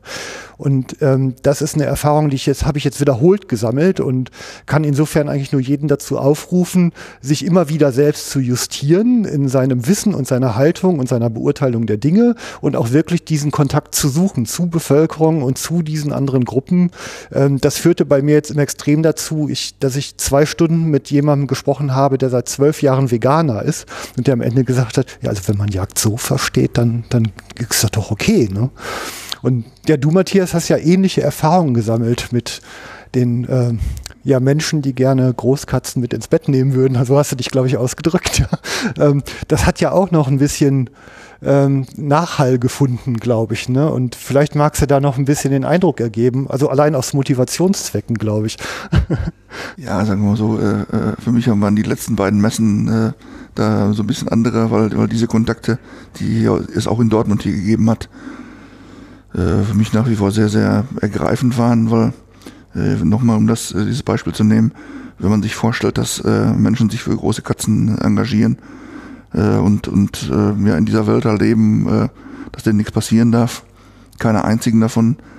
Äh, ich habe eigentlich noch, noch kein entsprechendes Bild dafür gefunden, was es für einen Jäger bedeuten würde, im Umkehrschluss zu der Leistung solcher Menschen hier durch die Halle 7 zu gehen. Weil das ist eigentlich unvorstellbar für mich, nach wie vor, dass, dass sich solche Leute darauf einlassen und ich bin auch sehr, dankbar dafür, dass es diese Kontakte gibt, in diesem Jahr äh, wieder aufgegriffen durch äh, äh, dieselbe holländische Artenschützerin, die ich im letzten Jahr schon hier auf der Messe hatte oder die mit uns diskutiert hat, die diesmal ein Kamerateam mitgebracht hat, die, die mit den Erkenntnissen und mit den Facetten, die wir als Jäger damit zuliefern können, bereit sind, äh, über gemeinsame Filmprojekte mit uns zu reden. Hat es alles so nie gegeben kann man schon ein bisschen stolz drauf sein auch. Mhm. Und im, im Vorfeld der Messe, das hat es hier im, im Alltag so nichts zu tun, aber im Vorfeld der Messe hat es da weitere äh, ja, so Kontaktaufnahmen gegeben, die, die mich auch fast sprachlos gemacht haben. Und du hast eben in der An Anmoderation gesagt, ich rede eher zu viel, okay, bekenne mich, da, bekenne mich dazu, aber wenn mich etwas fast sprachlos macht, will ich nur sagen, dann ist das schon irgendwas Besonderes. Dieses, was, was mich fast sprachlos gemacht hat, war, äh, dass äh, vor Weihnachten Organisationen äh, zu mir persönlich und zu und als Erongo-Verzeichnis Kontakt aufgenommen haben, äh, von deren Existenz ich bisher noch gar nichts wusste. Das mag ein Fehler von mir persönlich gewesen sein, aber das sind wirklich ganz, ganz große Global Player in dem Bereich. Also Organisationen, die weit über 100 Millionen Dollar jährliches Spendenaufkommen haben im Bereich von Einsatz von Tierschutz. Hunderte von hauptamtlichen Leuten rund um den Globus und ähm, die wir also nur erleben. Kai Uwe hat die Leute selber erlebt auf, erlebt auf Konferenzen in, in, in auf, ja. Konf, auf, auf, Konferenzen in, in Johannesburg, also auf der auf der letzten CITES COP, weltgrößte Naturschutzkonferenz, wo also die, die Bundesregierung, sag ich mal, unsere Bundesregierung da mit einer großen Delegation war, aber die war kleiner als die von diesem, von diesem Tierrecht. Also riesige Player. Und von denen aus kommt jetzt ein, ein Input, den so noch nie gegeben hat, die fragen uns als Jäger, lass uns doch mal miteinander reden, äh, wie können wir denn bestimmte Dinge erreichen. Also ganz konkret ging es darum, dass ähm, im, im Kontext der Messe hier in Dortmund wir es ja geschafft haben, da freue ich mich also immer noch sehr drüber, dass die, die, so die, wirklich die größten Schweinereien, wir haben eben ganz kurz darüber gesprochen, also der Abschuss von, von extra für diesen Zweck gezüchteten Löwen und von diesen Farbvarietäten, die also irgendwo im Labor so Frankensteinmäßig erzeugt werden, dass die wirklich erstmals auf der ganzen Welt auf unserer Messe hier in, äh, in Dortmund äh, nicht mehr verkauft werden dürfen. Und zwar nicht nur, dass die Messegesellschaft das sagt und schreibt, die dürft das nicht mehr, sondern das haben wir auch in den letzten Tagen hier vor Ort kontrolliert und haben dafür gesorgt, dass, dass die Leute begreifen, dass wir das ernst meinen, dass die das hier nicht weiter verkaufen dürfen, diesen Schmarrn. Und äh, dieses, dieses Verbot äh, hat für relativ großen, große die große Runde gemacht und erstaunlicherweise eben auch bis in die USA, wo die ganz Großen dieses Metiers da sitzen. Und ebenfalls, es hat es in der Vergangenheit noch nie gegeben, dass diese Leute von sich aus auf Jäger zugetreten sind. Lass uns doch mal darüber reden, wie, wie, wie kann man das vielleicht noch ein bisschen verbreitern. Und äh, ich will jetzt da nicht so euphorisch sein, aber äh, da sind Kontakte entstanden in den letzten Monaten und auch Wochen. Also diese Geschichte geht irgendwie weiter für mich, irgendwie unfassbar, aber sie geht weiter. Kontakte entstanden, von denen ich persönlich nie gedacht hätte, äh, dass es sowas geben würde und äh, sie machen uns Mut, weil unterm Strich, äh, man weiß natürlich, die sind grundsätzlich gegen Jagd. Ja, das ist bekannt. Und insofern könnte man sagen, komm, lass das sein, was sprichst du mit denen überhaupt? Sowieso Hopfen Malz verloren, die nehmen dir nur den kleinen Finger und hacken dir die ganze Hand ab. Ja, das ist so und ich weiß es. Aber trotzdem ist es aller Mühen wert, meiner Meinung, trotzdem zu versuchen, mit denen gemeinsam irgendwas zu erreichen, weil ich habe dieser Dame, die mich da aus aus USA kontaktiert hat, geschrieben und auch ich habe mit ihr am Telefon äh, gesprochen, äh, gesagt, es, es reicht nicht, dass wir gemeinsam gegen etwas sind, wie gegen diese Zuchtlöwen. Das reicht nicht. Wir müssen es schaffen, gemeinsam für etwas zu sein. Und, und lass uns gemeinsam auf den Weg machen, zu suchen, ob wir das finden. Weil das Ziel muss eigentlich klar sein. Das Ziel ist die Zukunft unserer wilden Tiere. Ob da einzelne von geschossen werden, wie wir das gerne möchten, oder ob ihr nur möchtet, dass die überhaupt überbleiben. Die Zukunft der Wildtiere, das muss das gemeinsame Ziel sein. Und wenn es das ist, wenn es das ist, dann möchte ich von euch eine Aussage haben und wir können da an jedem Feuer in Afrika uns hinsetzen und dann nächtelang darüber diskutieren. Dann, dann möchte ich einfach, dass, dass wir es vielleicht schaffen, dahin zu kommen, dass ihr sagt, jawohl, vernünftige, nachhaltige, ethisch saubere Jagd, so für, für die wir eintreten als Errungenverzeichnis, kann ein Weg sein. Ein Footstep, nicht der. Nicht der alleinige, nein. Aber das ist ein wichtiger Weg. Diese alten Erkenntnisse, use it or lose it. Gib dem Tier einen Wert und dann kannst du die Population bewahren. Das muss möglich sein, dass eben nicht nur bei der IUCN, bei der Weltnaturschutzorganisation, beim WWF, um da mal so ein paar Prominente zu nennen, sondern auch bei den großen Tierrechtsorganisationen äh, äh, zu bekommen. Ich habe denen auch gesagt, der KU hat davon gesprochen, in unseren Reihen gibt es genügend schwarze Schafe. Ja, ich weiß das. Und jeder einzelne davon betrübt mein Herz.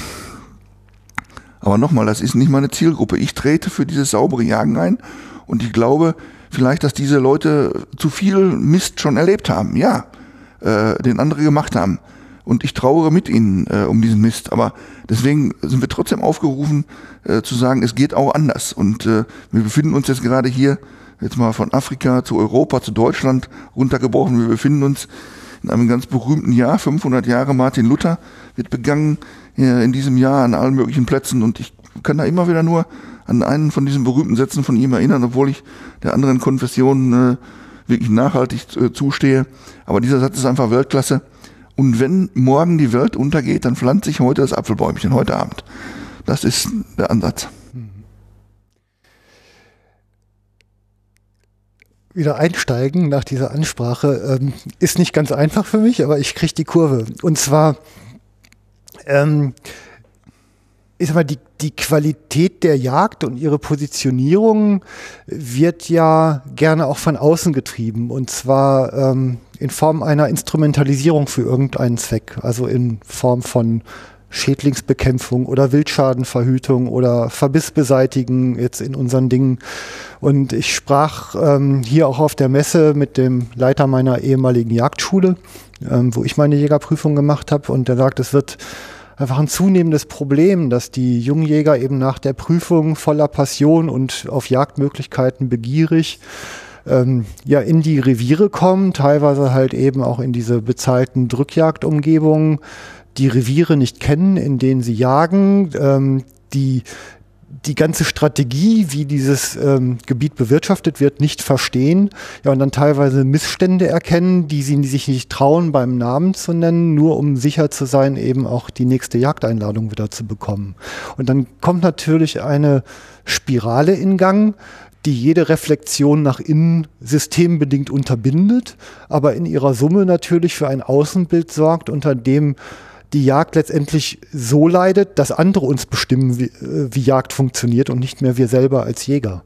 Ähm, und ich äh, freue mich eben heute auch besonders über dieses Gespräch, weil ich nämlich in dieser Idee des Erongo-Verzeichnisses eigentlich diesen Wertekeim zu entdecken glaube, den man vielleicht auch transportieren und multiplizieren kann auf andere Verhältnisse der Jagd, wo es in der Kulturlandschaft halt eben darum geht, dieses, dieses Handwerk eben gekonnt und umsichtig auszuüben und als Anwalt der Wildtiere gegenüber den anderen Interessen eben sich vernünftig und dauerhaft zu positionieren. Ne? Ähm, habt ihr an der Stelle auch irgendwelche Kontakte, Gespräche, Ideen dazu eventuell?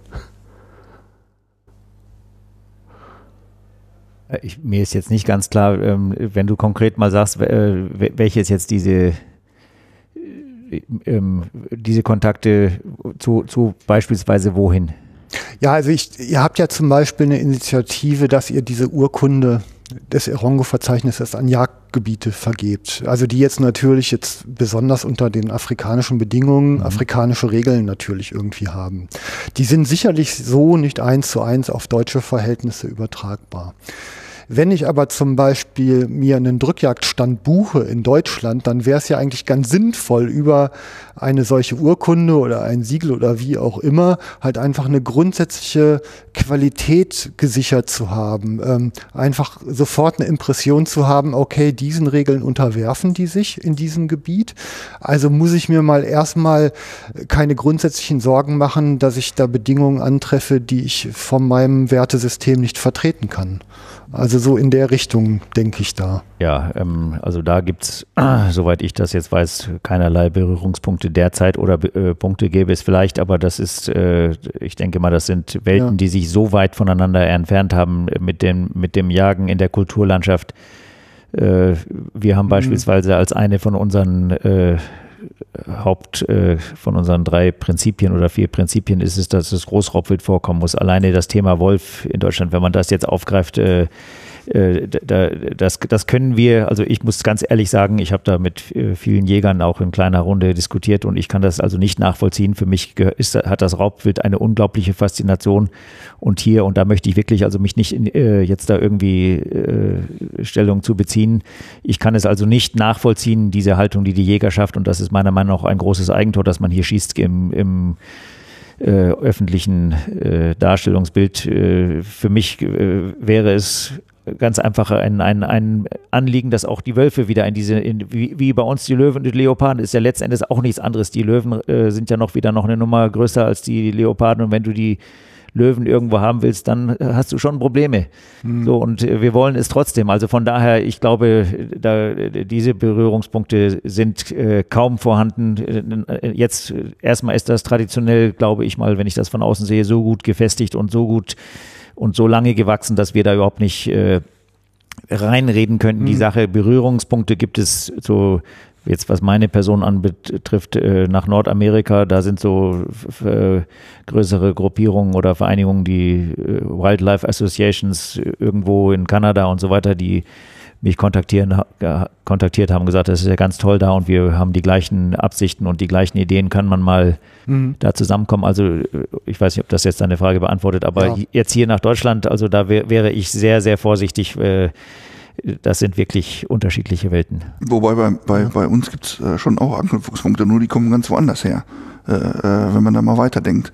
Wenn man in, in äh, Afrika unterwegs ist, dann können Situationen entstehen, äh, die nicht nur in dem berühmten, einer der berühmtesten und für mich schönsten Filme, äh, jetzt nicht im dokumentarischen Bereich, sondern als Spielfilm, die gedreht worden sind, der berühmte Film Hatari äh, mit John Wayne, auch da tauchen solche Situationen auf, wo man eine Waffe dafür braucht, um sich zu verteidigen.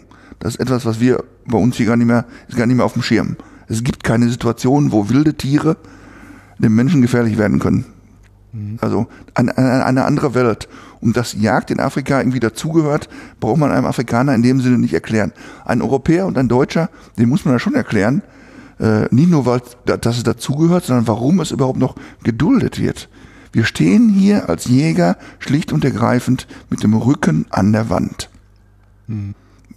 Wir müssen rechtfertigen, was wir tun, äh, damit die Gesellschaft uns das weitermachen lässt. Und das ist verdammt schwierig, das zu tun, weil es sich in den Augen der Öffentlichkeit bei all dem von Hege und Lebensraumschutz und so weiter am Ende reduziert, so schlimm wie das Wort ist und manche Jäger wollen das nicht verwenden, ich stelle mich ganz bewusst diesem Wort, es ist ein blutiges Handwerk, was wir da betreiben am Ende des Tages. Ein blutiges Handwerk, bei dem Tiere sterben. Ja, das ist so. So. Und dass wir das dürfen, dass der Gesetzgeber und die Gesellschaft uns das überhaupt noch machen lässt, dieses Archaische, das hat, war das, was der Kai Uwe eben sagte, was in, in dem Menschen genetisch verwurzelt ist, aber bei uns hier in Westeuropa nur noch in einem Bruchteil äh, der Menschen, in einem immer kleiner werdenden Bruchteil. Auch wenn die Jägerzahlen im Moment immer weiter steigen, was schön ist. Mhm. Dieses Archaische. ist verschwunden aus der Gesellschaft und ist äh, nie mehr en vogue und äh, nicht mehr der erfolgreiche Steinzeitjäger, der am meisten gejagt hat, kriegt die beste Frau, sondern das sind mittlerweile andere Kriterien, nach denen solche, Ja. solche Sachen ablaufen. Die lässt es uns noch machen. So lange lässt sie es uns noch machen, wie wir es noch rechtfertigen können. Immer schon hin, äh, mit dem Rücken an der Wand rechtfertigen. Das ist aber, äh, man muss das begreifen. Das versuche ich den Jägern immer wieder zu erklären. Dass wir das noch dürfen, ist bei uns, nicht bei euch, ein Privileg. Und dieses Privileg, das können wir nur dann rechtfertigen, wenn wir es begreifen, gleichzeitig auch, und jetzt komme ich zu dem, wo, wo, wo unsere Prinzipien des Errungenverzeichnisses uns da auch noch helfen können, in diesem Kampf mit dem Rücken an der Wand. Indem wir das begreifen, dieses Privileg, als untrennbar verbunden mit einer Verantwortung. Es geht nicht darum, irgendwas abzuknallen, nur damit ich da meinen Spaß dran habe oder selbst äh, äh, damit ich Fleisch bekomme. Das lässt sich ja auch noch auf andere Art und Weise bekommen, ein Nahrungsmittel zu erzeugen, auch wenn es äh, wahrscheinlich kein gesünderes gibt. Aber diese, diese Verantwortung, die ich meine, ist doch damit verbunden, dass wir begreifen, dass wir, dass wir eine große Verantwortung für das haben, was wir da tun und auch was wir nicht tun. Und wenn wir das nicht mehr erklären können, dass das, was, was, wir da tun, jede einzelne Maßnahme, jeder einzelne Schuss und jeder einzelne Schuss, der nicht fällt, auch bei der Drückjagd, wenn wir das nicht mehr begreifen können äh, und, und vermitteln können weiter, was wir da tun, dass das nicht zu meiner persönlichen Freude etwas ist, sondern dass eine Drückjagd ein Instrument ist, damit Wildtierbestände in unserer Kulturlandschaft nachhaltig reduziert werden können, weil wir gar keine, gar keine viele andere Möglichkeiten mehr haben. Äh, weil unsere Kulturlandschaft so aussieht, dass sie bestimmten wilden Tieren hervorragende Lebensbedingungen verschafft. Also nicht dieses Stichwort vom Aussterben bedroht. Ich sag mal, eins unserer Hauptprobleme sind wilde Schweine hier bei uns. Die sind weit davon entfernt, vom Aussterben bedroht zu werden. Die machen uns ganz massive Probleme. Aber wenn es uns Jäger jetzt zum Beispiel nicht gäbe, ich rede jetzt nicht von diesem, wir müssen jetzt regulieren und wir müssen den äh, nicht mehr vorhandenen Wolf oder wen auch immer ersetzen, den Winter vielleicht, denn der, der, der, das war das Hauptregulativ, der Winter für wilde Schweine, sondern, sondern wir, wir müssen die Kulturlandschaft davor bewahren, dass die sich unkontrolliert vermehrbaren, vermehrenden Wildschweine da Schäden anrichten da drin. Und das kann man auf ganz verschiedene Art und Weise machen. Jeder überzeugte Tier- und Artenschützer wird mir sagen, und, und das, auf dem Weg sind wir, das ist die Bedrohung für uns.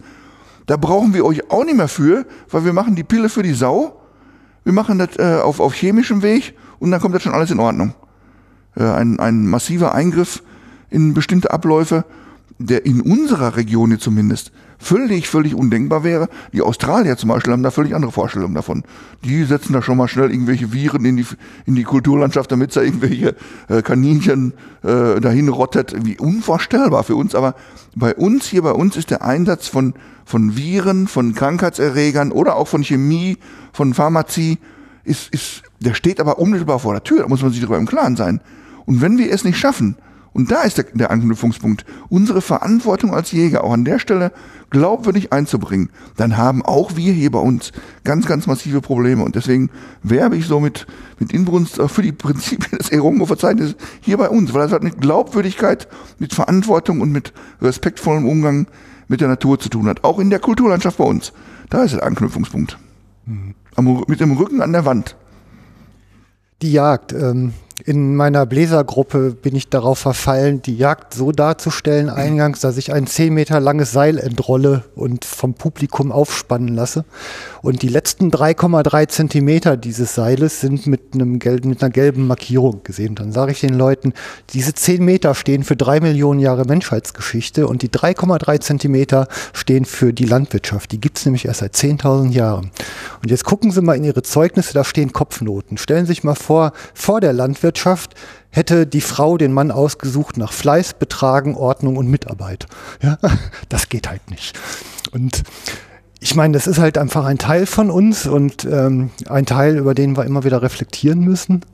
Das finde ich, haben wir heute wieder gut hingekriegt. Danke fürs Wiederkommen. Das gibt mir auch Hoffnung, dass vielleicht noch mal ein anderer wiederkommt. Also so schlimm kann es nicht sein. Ähm, ich möchte mich bei Hörern bedanken. Ich habe ja jetzt eine Zeit lang nicht so wahnsinnig viel veröffentlicht. Das hatte mit Umbaumaßnahmen an meinem Haus zu tun und ein paar privaten anderen Gründen. Ähm, jetzt wird's aber wieder mehr. Ich plane nämlich konkret eine etwas längere Aufnahmereise. Und ja, insofern freue ich mich natürlich über jedes Feedback in Form von Kommentaren. Ähm, an meine Gesprächspartner leite ich das natürlich immer gerne auch weiter. Ähm, freue mich natürlich auch für die viele Unterstützung und mehr werdende Unterstützung, die, die ich bislang bekommen konnte von euch. Ganz freiwillig und zwanglos. Toll. Ähm, Brauche aber noch mehr. Also macht ruhig. Vielen Dank. Bis bald beim Jagdfunk. Tschüss. Ja, tschüss. Alles Gute. Tschüss.